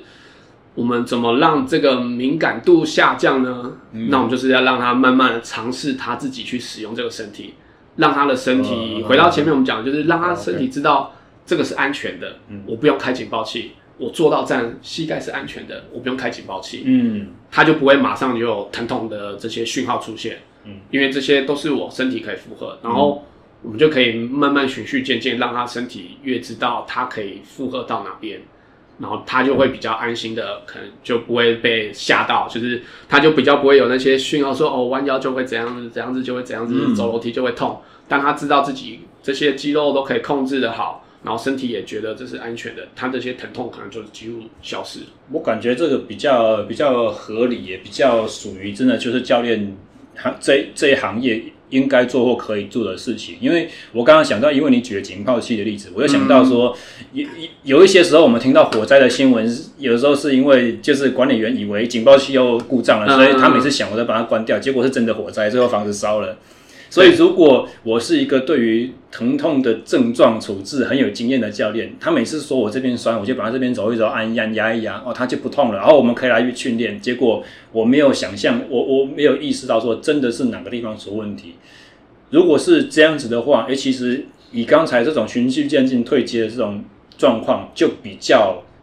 它就是一个比较合理的手段。或者是如果真的有问题的话，退阶它的问题还会依然存在，我们也不容易误判。我觉得退阶它是一个训练方式，也是一个评估方式啊。嗯，就你退阶了，然后它 OK，那你就觉得可能它的结构没有什么太大的状况。嗯，然后现在可以接受程度大概在这边。嗯，但是如果你退阶了还是不行，还是痛，然后稍微做被动角度还是痛。几已经退接到他几乎不用用力了，这些测试起来他还是痛，嗯，那你就是觉得里面应该有什么状况？嗯、那当然这时候就是马上请再更多人来帮忙评估影像评估来判断这件事情。这这个时候骨科医师可能就会被动式去敲他的关节，看看这边是不是松的啦，哪边有没有断掉啦。对对对对对。然后所以我会觉得退阶是还蛮重要的，一个它就是一个评估的方式，另外一个它也是。训练的方式，让你身体知道在推荐状态是可以的，那你再去慢慢连接到你想要的功能性上面。嗯，对，然后举就是刚刚有提到那个膝盖的例子好了，像学生就是上楼梯会痛，嗯，但是其他日常生活都不痛，都没有什么问题。嗯，所以我就先评估一下他的关节到底有没有什么问题，然后该做的处理都有帮他放松了，角度也都 OK，然后被动去带到每个关节角度都没有问题。嗯，然后开始就是让他自己慢慢学习怎么用这个膝关节在好的角度，应该讲说正常的角度下去使用，慢慢的使力，然后慢慢的运动，可能就是先从躺着的，你只是单纯脚伸直弯起来，脚伸直弯起来，嗯，然后再到可能就是很简单的踩一个小踏板踩上去，嗯，然后再就是慢慢慢慢模拟他原本会不舒服的。动作，嗯，然后如果在控制的环境慢慢觉得 OK，然后他再回到那个他觉得有状况的功能性上面的时候，有时候他就是因为对自己身体的了解，然后这些肌肉控制也变得比较好，所以那些症状就会消失了。那这个感觉好像是就是从不同的强度、不同的呃动作范围，慢慢的去把。慢慢的去把它一点一点点的去进步，或者是说，如果碰到问题，就说退回来。呃，但有没有其他的策略是你可以去，譬如说用触觉，或者是用空间的感觉去引导，说告诉他的肢体在这个地方是可以用力的，在这个地方多用点力，然后借由这种方法去，好像把他的警报器关掉，或者是把他的呃灵敏度调低，这种做法也有吗？就是不是单纯用动作的变化、难易度、负重程度或者是强度本身。不懂的意思，就是譬如说抱着让它动，然后接下来好让躺在这个范围自己动。其实这个对我来讲就是是一样的，就是退阶的一种，完全我会觉得这是一样的东西。嗯，就是你躺着，然后自己抱推，这个也是退阶，嗯、就是你在学习怎么弯曲你的膝盖。嗯，我觉得都是一样的东西。对，然后你就是，就有人会觉得这个就只是伸展，它不是运动，但是你可以在这个过程中可以给他一些不一样的提示，然后你试看看。推我的手，然后拉勾我的手，这也都是慢慢给一些阻力，然后再换到一样这样子，然后可能站着做，嗯，然后或者是手不拉，然后自己抬，然后或者是踩，然后再拉上来，就是我对我来讲，这都是退阶啦，嗯，就是用不一样的强度刺激去让他学习怎么去使用他的关节，有一点好像就是 有一个名词叫做本体感觉嘛，就是。呃，是如果大家想象说，我今天闭着眼睛，我把手举到某个高度，人家叫你说，哦，举到九十度，我闭着眼睛，我也可以知道我水平在哪里，垂直在哪里，是这种感觉。但是如果这个感觉本身是有点跑调的，那如果我们可以透过触觉的方式重新去把它好像校正一样，在动作的所谓的安全范围上面，是不是也是用过？可以用类似的方法去告诉他说：“你这里是安全的，所以在这边的警报器可以关了，不用再太过于紧、太过于下意识的害怕说这边不能做。然后为了要达到同样的角度，他就会用其他地方歪一下、扭一下，这就有点像带到其实你第一次在我们的节目上面讲的所谓的矫正训练，或者是寻找代偿的这种机制上面，就是让他身体。”知道哪边是安全不安全，不管你要用就是被动帮忙，或者给一个轻的阻力，让他增加这里的感觉，或者是拍打他，知道这个肌肉的收缩，我会觉得都是都是一样，就是让他身体重新学会在这个角度去运用。如果比较像的例子的话，我遇到一些就是抬手肩颈会不舒服的。然后我一开始可能会让他自己抬，然后他就会跟我抱怨说：“哦，他的上斜方好紧。嗯”然后其实有时候他是没有用到好的动作控制，可能是三角肌啊或其他的肌肉没有一起加入。嗯，我就会给他一些徒手阻力，慢一点点，慢一点点，慢慢抬上来。嗯，然后再轻拍他，我希望他一起加入控制的肌肉，可能三角肌。嗯，然后到这边。其实角度都已经比原本来的高了，然后他肩膀也没有不舒服，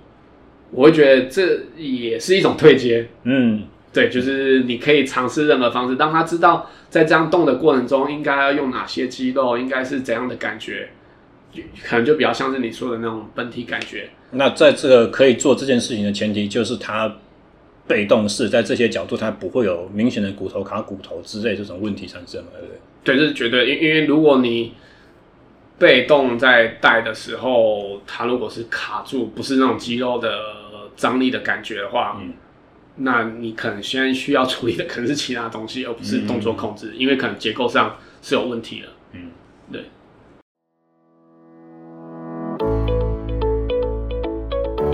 自从二零一九年开播以来，SSE 训练漫谈已累计超过五十二集，将近三十三个小时的优质节目。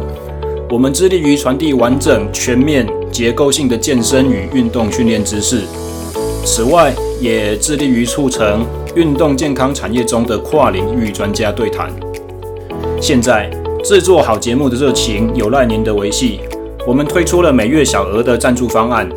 欢迎您到泽泽募资平台 SSE Podcast，英文字母 S S E 连字号 P O D C A S T 加入我们的行列。完整的募资计划网址可以直接在下方的 Show Note 里面点选连结。感谢各位一路以来的陪伴，也期待之后呢能够接受你们的支持，让我们的节目继续走下去。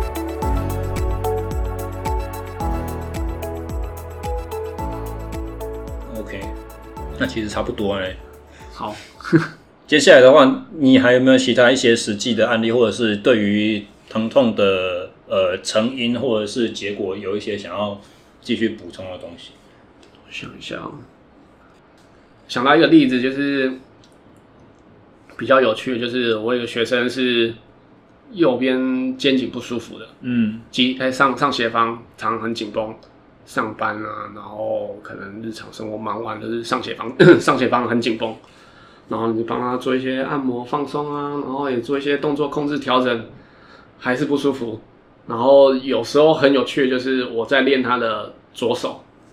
做侧抬的动作，嗯，右斜方不舒服。哎，逻辑上是完全不应该会用到这个肌肉啊，那为什么这边会用力呢？所以我会觉得也是一样，就是你回归到你的身体的调控是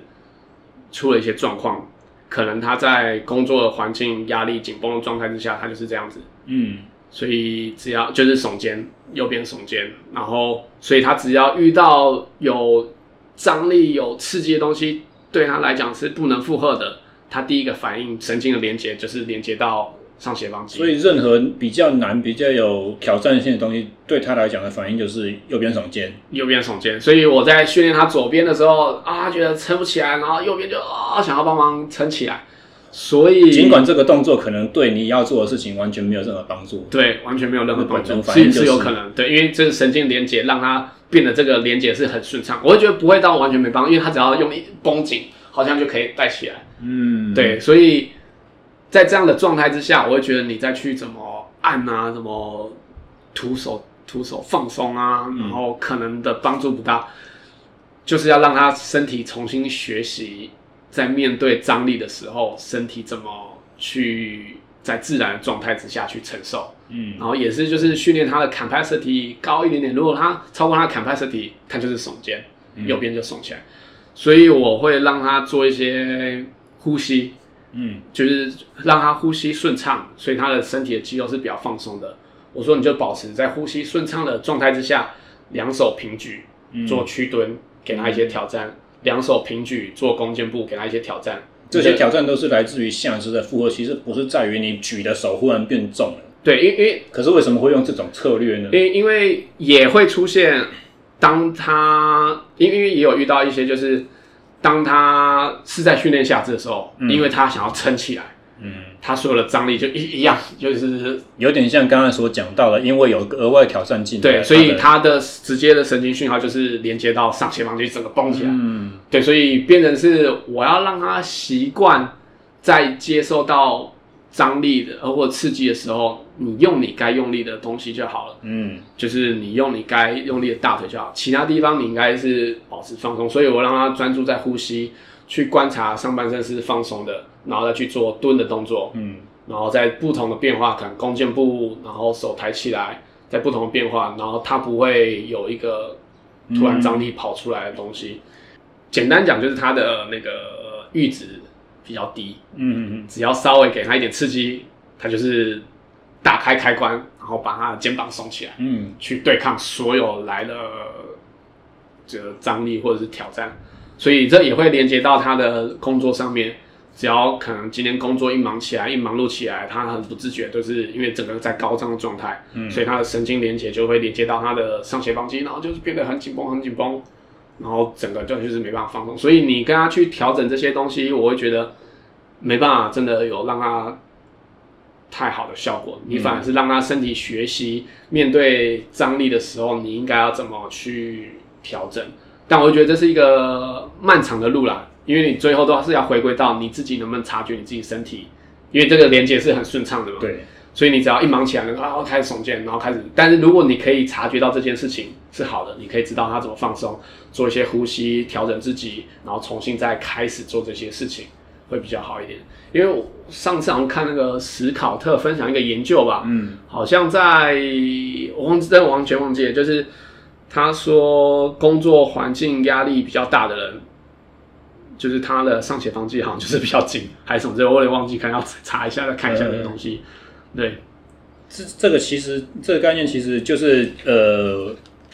像是刚才讲手平举，然后我们去做一些屈蹲，做一些分分腿弓箭步这些东西。嗯、其实我之前在自己的一集短的节目里面也有讲到，就是说很多人其实没有意识到，我们的大脑其实能够控制的东西是有限的。一些相对很简单的事情，你提供额外压力进来，它就不会。像是我那个时候举的例子，就是我们在玩攀岩的时候，在墙上需要很有体力去把自己钉在那边的动作做出来的时候，你下一个点在右手还是在右脚？你跟他讲说右手往哪个方向伸出去，他完全不知道哪在哪边，他听不懂右手是哪边，他会开始动他的右手，他会开始动左手，对，或者说他会不知道说，呃，肚脐那个方向在哪里，肚脐的高度在哪里，你右脚大腿哪边有一点可以踩，他听不懂那个位置在什么地方，很简单的东西，但是因为他的。全身上下所有的力量输出，所有那种手和脚回馈给他的不安全感，已经把他的大脑判断能力全部都 overload 了。没错没错，所以会很简单的变成左右不分、上下不分这种状况。所以如果越能在不同的状态给他挑战，然后他能顺畅的使用他的身体的话，我会觉得他的能力是可以。越来越好，越来越好。这也是另外一个形式的退阶嘛，对不对？或者是也是进阶或退阶。对对对，就是你在不同的不同的强度刺激下，然后去观察你要它控制的东西能不能。那个强度刺激不见得是我举起来的手开始要拿一个两公斤哑铃，不是不是，就是而是用其他的东西给它分析。对，然后它还是能很。正常的呼吸，我双脚平行蹲的时候就改成前后，我要有一个左右的平衡，对，或者身体要有一点抵抗，然后不会有一些挑战出现的时候，它就是憋气、绷紧、耸肩，或者是有什么不正常的张力的出现。不过你刚刚提到一个，就是说这个是一个漫长的路，需要学生对自己身体状况感觉越来越敏锐。对。那我忽然就想要问到一个问题，就是说你有没有碰过那种好像就是上教练课经验非常丰富，你告诉他说要腹式呼吸的时候，他的肚肚子就会往外鼓出来；你告诉他说不要耸肩的时候，他的肩膀就会往下放。但是没有这些言语提示的时候，回去做他该做的事情，所有的老老老毛病坏习惯就通通都回来。嗯，就是我觉得一定会出现啦，因为因为这些训练你本来就应该要让。他学会怎么自己去察觉自己的身体，嗯、而不是外面的眼睛，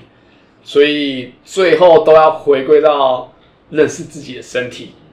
就你才会更清楚你这样的状态是张力是对的或不对的。嗯，对，因为因为就像就像那个之前在看一本书，忘记什么，反正就是学习射箭，嗯，这件事情，然后如果你给他一个。哦，全瞄准点，镭射，然后瞄镭射到对对的位置，好发射，镭射到对的位置发射，嗯，他好像都射得很准，都学得很好，嗯，但他没有那个外在的辅助辅助的时候，他完全不会射，完全对不准。嗯嗯，对，这是一种学习方式。你给他一个外，然后就像口语的回馈，你给他回馈说，哦，再高一点点，再低一点点，然后怎样怎样怎样怎样，然后射很准，然后每一次都给他这样子立即的回馈。射很准，嗯，当你没给他一个回馈的时候，他就射不准。然后另外一种回馈方式是，他射完十箭，嗯，再跟他讲说，你这十箭哪边哪边哪边要怎样怎样怎样，嗯，然后他去思考，他自己头脑里面再去思考这件事情，重新整理这些东西，他再去练习，再去调整，在实践以后再给他一些东西回馈，再调整，这种的学习效果又不太一样，嗯，对。然后我记得是各种的不同的学习方式，不同的回馈的方式，给他不一样的刺激。对他的学习效果是最好的，嗯，因为他才会一样嘛，重新整理自己大脑跟身体的连接，对，而不是借由外在。所以，变成是我们在给学生教学的时候，不是说啊，他看到耸肩，我们就赶快干嘛干嘛干嘛干嘛。有时候只是轻轻的放在他肩膀上面，嗯，手放在肩膀上面，他自己可以意识到，哎，这里怎么是这样的感觉？嗯，他自己就会放松，而不用说什么，都不用说什么，或者是轻轻拍一下，他就大概知道。所以。也是让他慢慢练习自己对身体的感觉，在做这个时候需要感觉什么东西，嗯，所以就是也是一样，给他不一样的口语的回馈啊，不一样的刺激，让他去慢慢学习。对，但这就是一个。很长的路，然后每个人适合的方式又真的完全不一样。所以照这样子的话，比如说我今天如果碰到一个习惯用胸式呼吸的学生，我跟他说来气吸到肚子，然后他开始看见他肚脐起起伏，我就说你是演出来的哦，这样子的话，哦，不是用口语的呃解呃不是用口语的 cueing 方式，可能就变成说，我用手压在他的肋骨左右两侧来说吸气的时候把我手撑开了这种模式。但我对，但我会觉得也不是说这样子不好，就是都是每一个阶段不一样。嗯，他可能连什么叫腹式呼吸都不知道，你还是得让他知道怎么做出来这件事情。对，然后只是后面怎么自然的运用这些事情，就是你要用不一样的方式让他运用在你要的。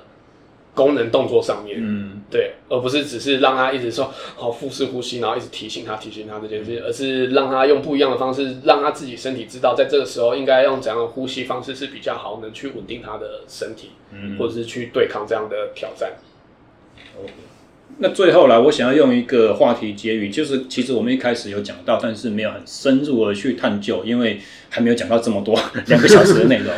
就是说。运动和训练哪有什么不酸不痛的？因为我如果从超负荷和超补偿的理论来看的话，我们就会觉得说，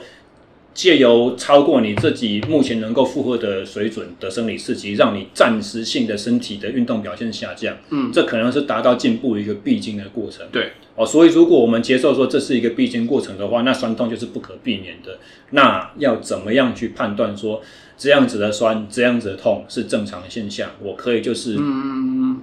咬咬一咬，忍过去就没了，或者是告诉自己说这没什么。那借由告诉自己没什么，其实酸痛的感觉它本身就会降低。嗯，那在什么情况之下又要特别去注重说今天的酸痛不太对，以前没有发生过，嗯，那我要特别去注意观察，或者是找人来帮我。通常我我我就是也是比较是我我举例子，我跟学生的就是评估的方式啊，就可能今天我让他做了一些下肢的训练，或是特定的一些训练，然后我一定会希望他明天给我一些回馈，嗯，让我知道他身体的状况，嗯嗯嗯，对，然后如果这是在以新的训练方式进来的时候，就算是旧学生也一样，旧学生我也会都会问，嗯、对，因为。因为我的训练不会每次都一样啊，所以每次都会有一些调整嘛。所以这些调整，我要确定这些调整他的身体是负荷的，可以可以承受的。嗯，所以如果他回馈是哪边肌肉酸酸的，然后我再去对照我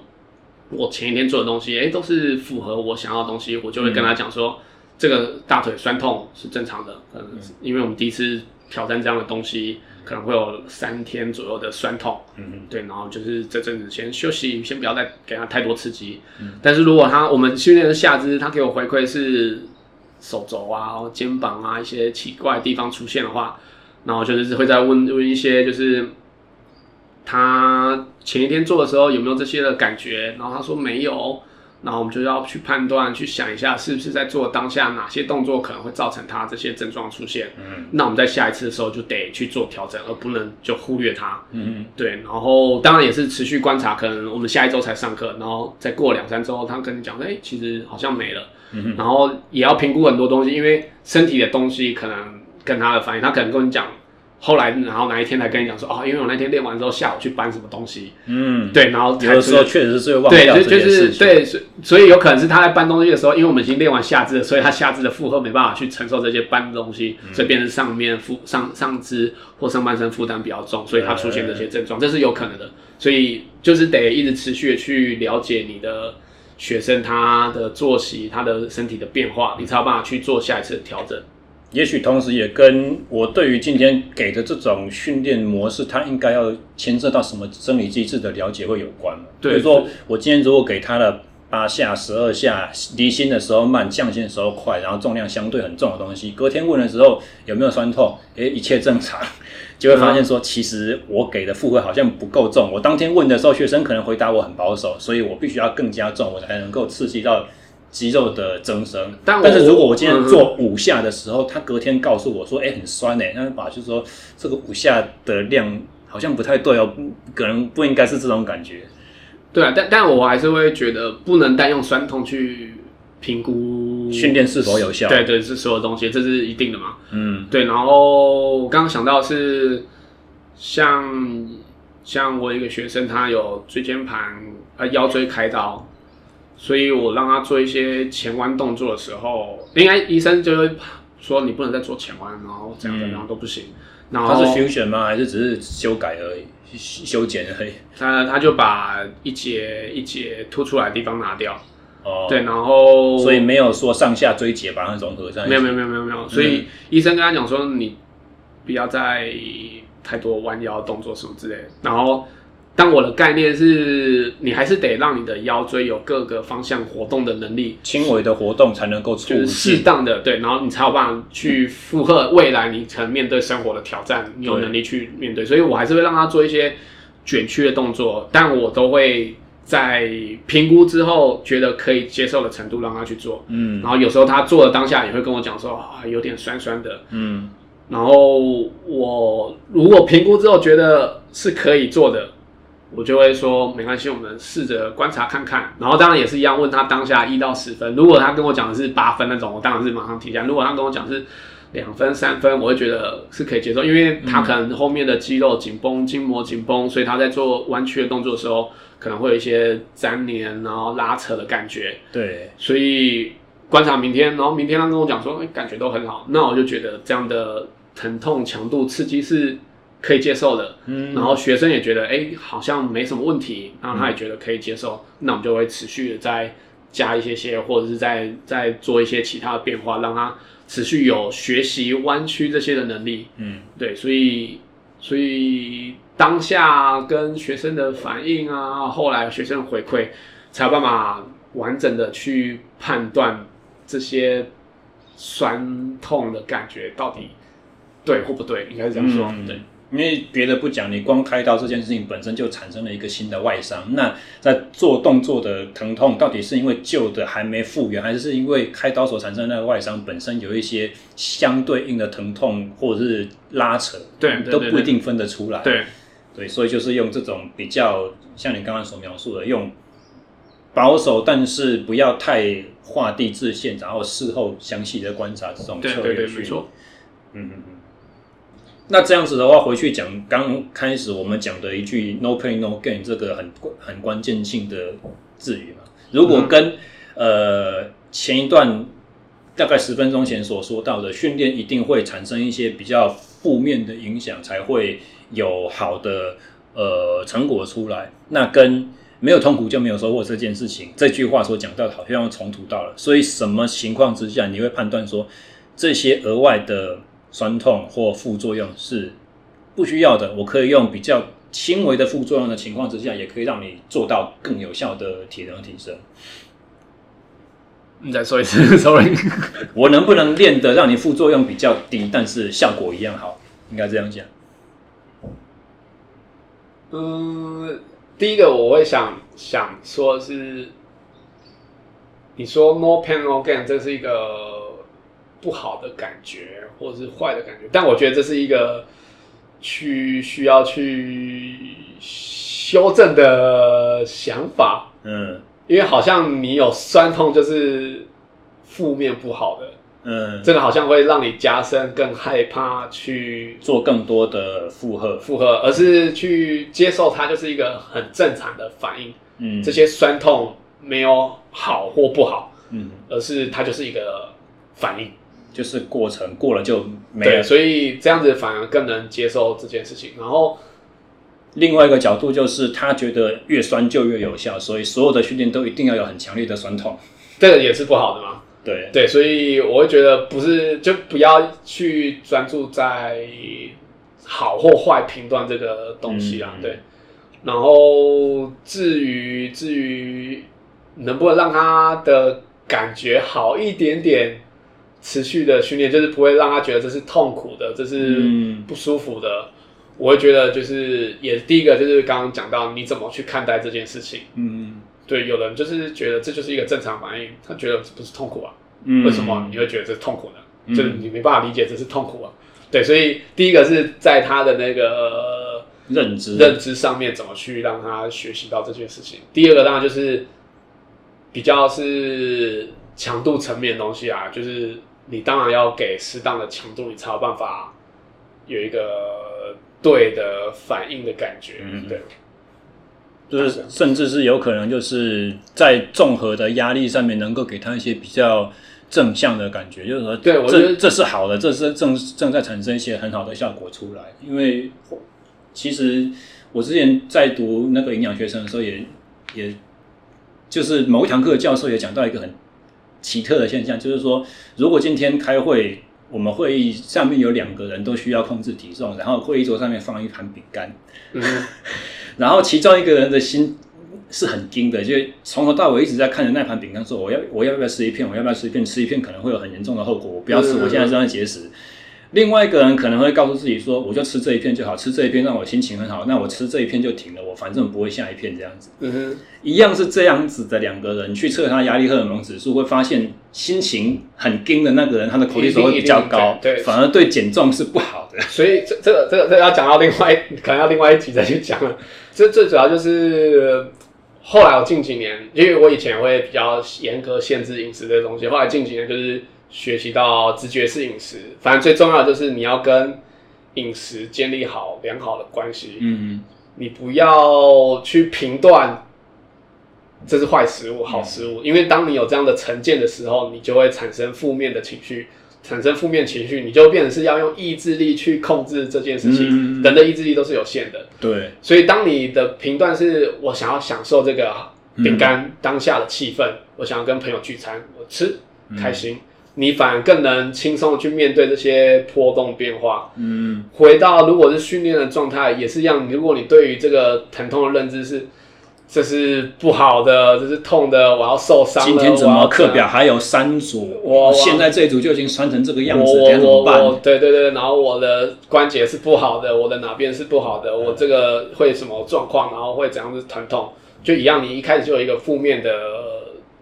认知切入这样东西，你就很难去用意志力。去延续后面所有的训练承受东西。那糟糕，今天如果做完失败的话，他会又开始担心说，明天能不能接续练？对，所以所以是人应该讲说，就像失败，我会觉得这种本来就是波动，就像饮食控制，你就波动，不是每天都一定要很标准标准，因为也有也有那个健美的，他们饮食控制人，他们也是研究有做作弊餐的。反正你可以更持续的去持续这件事情。如果没有作弊餐的这些人，容易中途失败。对对，然后就是挂掉。所以也是一样训练，你还是可以让你身体有放松的时候。嗯、你觉得我今天真的撑不下去，听自己身体的声音，就是停下来，没关系，这只是现在的状态。嗯嗯。但如果我更正面的去看待这件事情，就是你可以在休息完之后再去持续下来，而不是负面说。哦，今天没练，完蛋了，然后后面的东西都不行了，然后我就是这么烂，然后就只是会越来越到越来越负面，然后下一次再做训练的时候，你就会更多负面情绪，说我今天经不经得过这个酸痛，怎样怎样怎样，然后全都是负面的东西，你就会完全没办法自己持续下去，就变成是你真的很在用意志力控制这件事情，很纠结在这个牛角尖里面，对，而不是正面的看待，失败了不行，跑不完，接受它，就是你现在身体状况就不行，嗯、你去调整这些东西。去调整到你可以承受的状态、舒服的状态，然后慢慢慢慢慢再增加。嗯，对，就真的今天状况不好的话，今天休息这一天，放远眼光，两个月以后，它是帮助的，有帮助的只有好处没有坏处。对对。对或者是说，如果今天一样训练课表很艰苦的时候，你的心态想的是说，术语我已经做完两组了，接下来多做一组就是赚到一组。如果是这样子的心态的话，跟刚才所讲到的说还有三组，怎么后面还要撑这么久？我觉得所以同样一个课表五组八下的训练，光我们在讲最近很夯的名词是合成代谢或分解代谢。嗯，其实心情的压力情境也会影响到接下来你的身体是属于。促进合成的方向，还是促进代谢的分解的方向去做适应。所以最后回归到所有东西，身体就是很多的因子影响在一起。你的心理的层面，然后你的这些生理的层面怎么去运作的？对，所以很复杂。所以哦，感谢今天 Box 来到我们节目上面所进行的分享。这个。结尾还算不错，中间不好剪，但是呃，结尾啊，好收吗？很好收啊，就我觉得很好，很好收。那之后有机会的话，如果想到什么有趣的，就是精彩的话题，希望还可以再邀你来跟我们去做分享。好，今天节目就到这边，大家拜拜。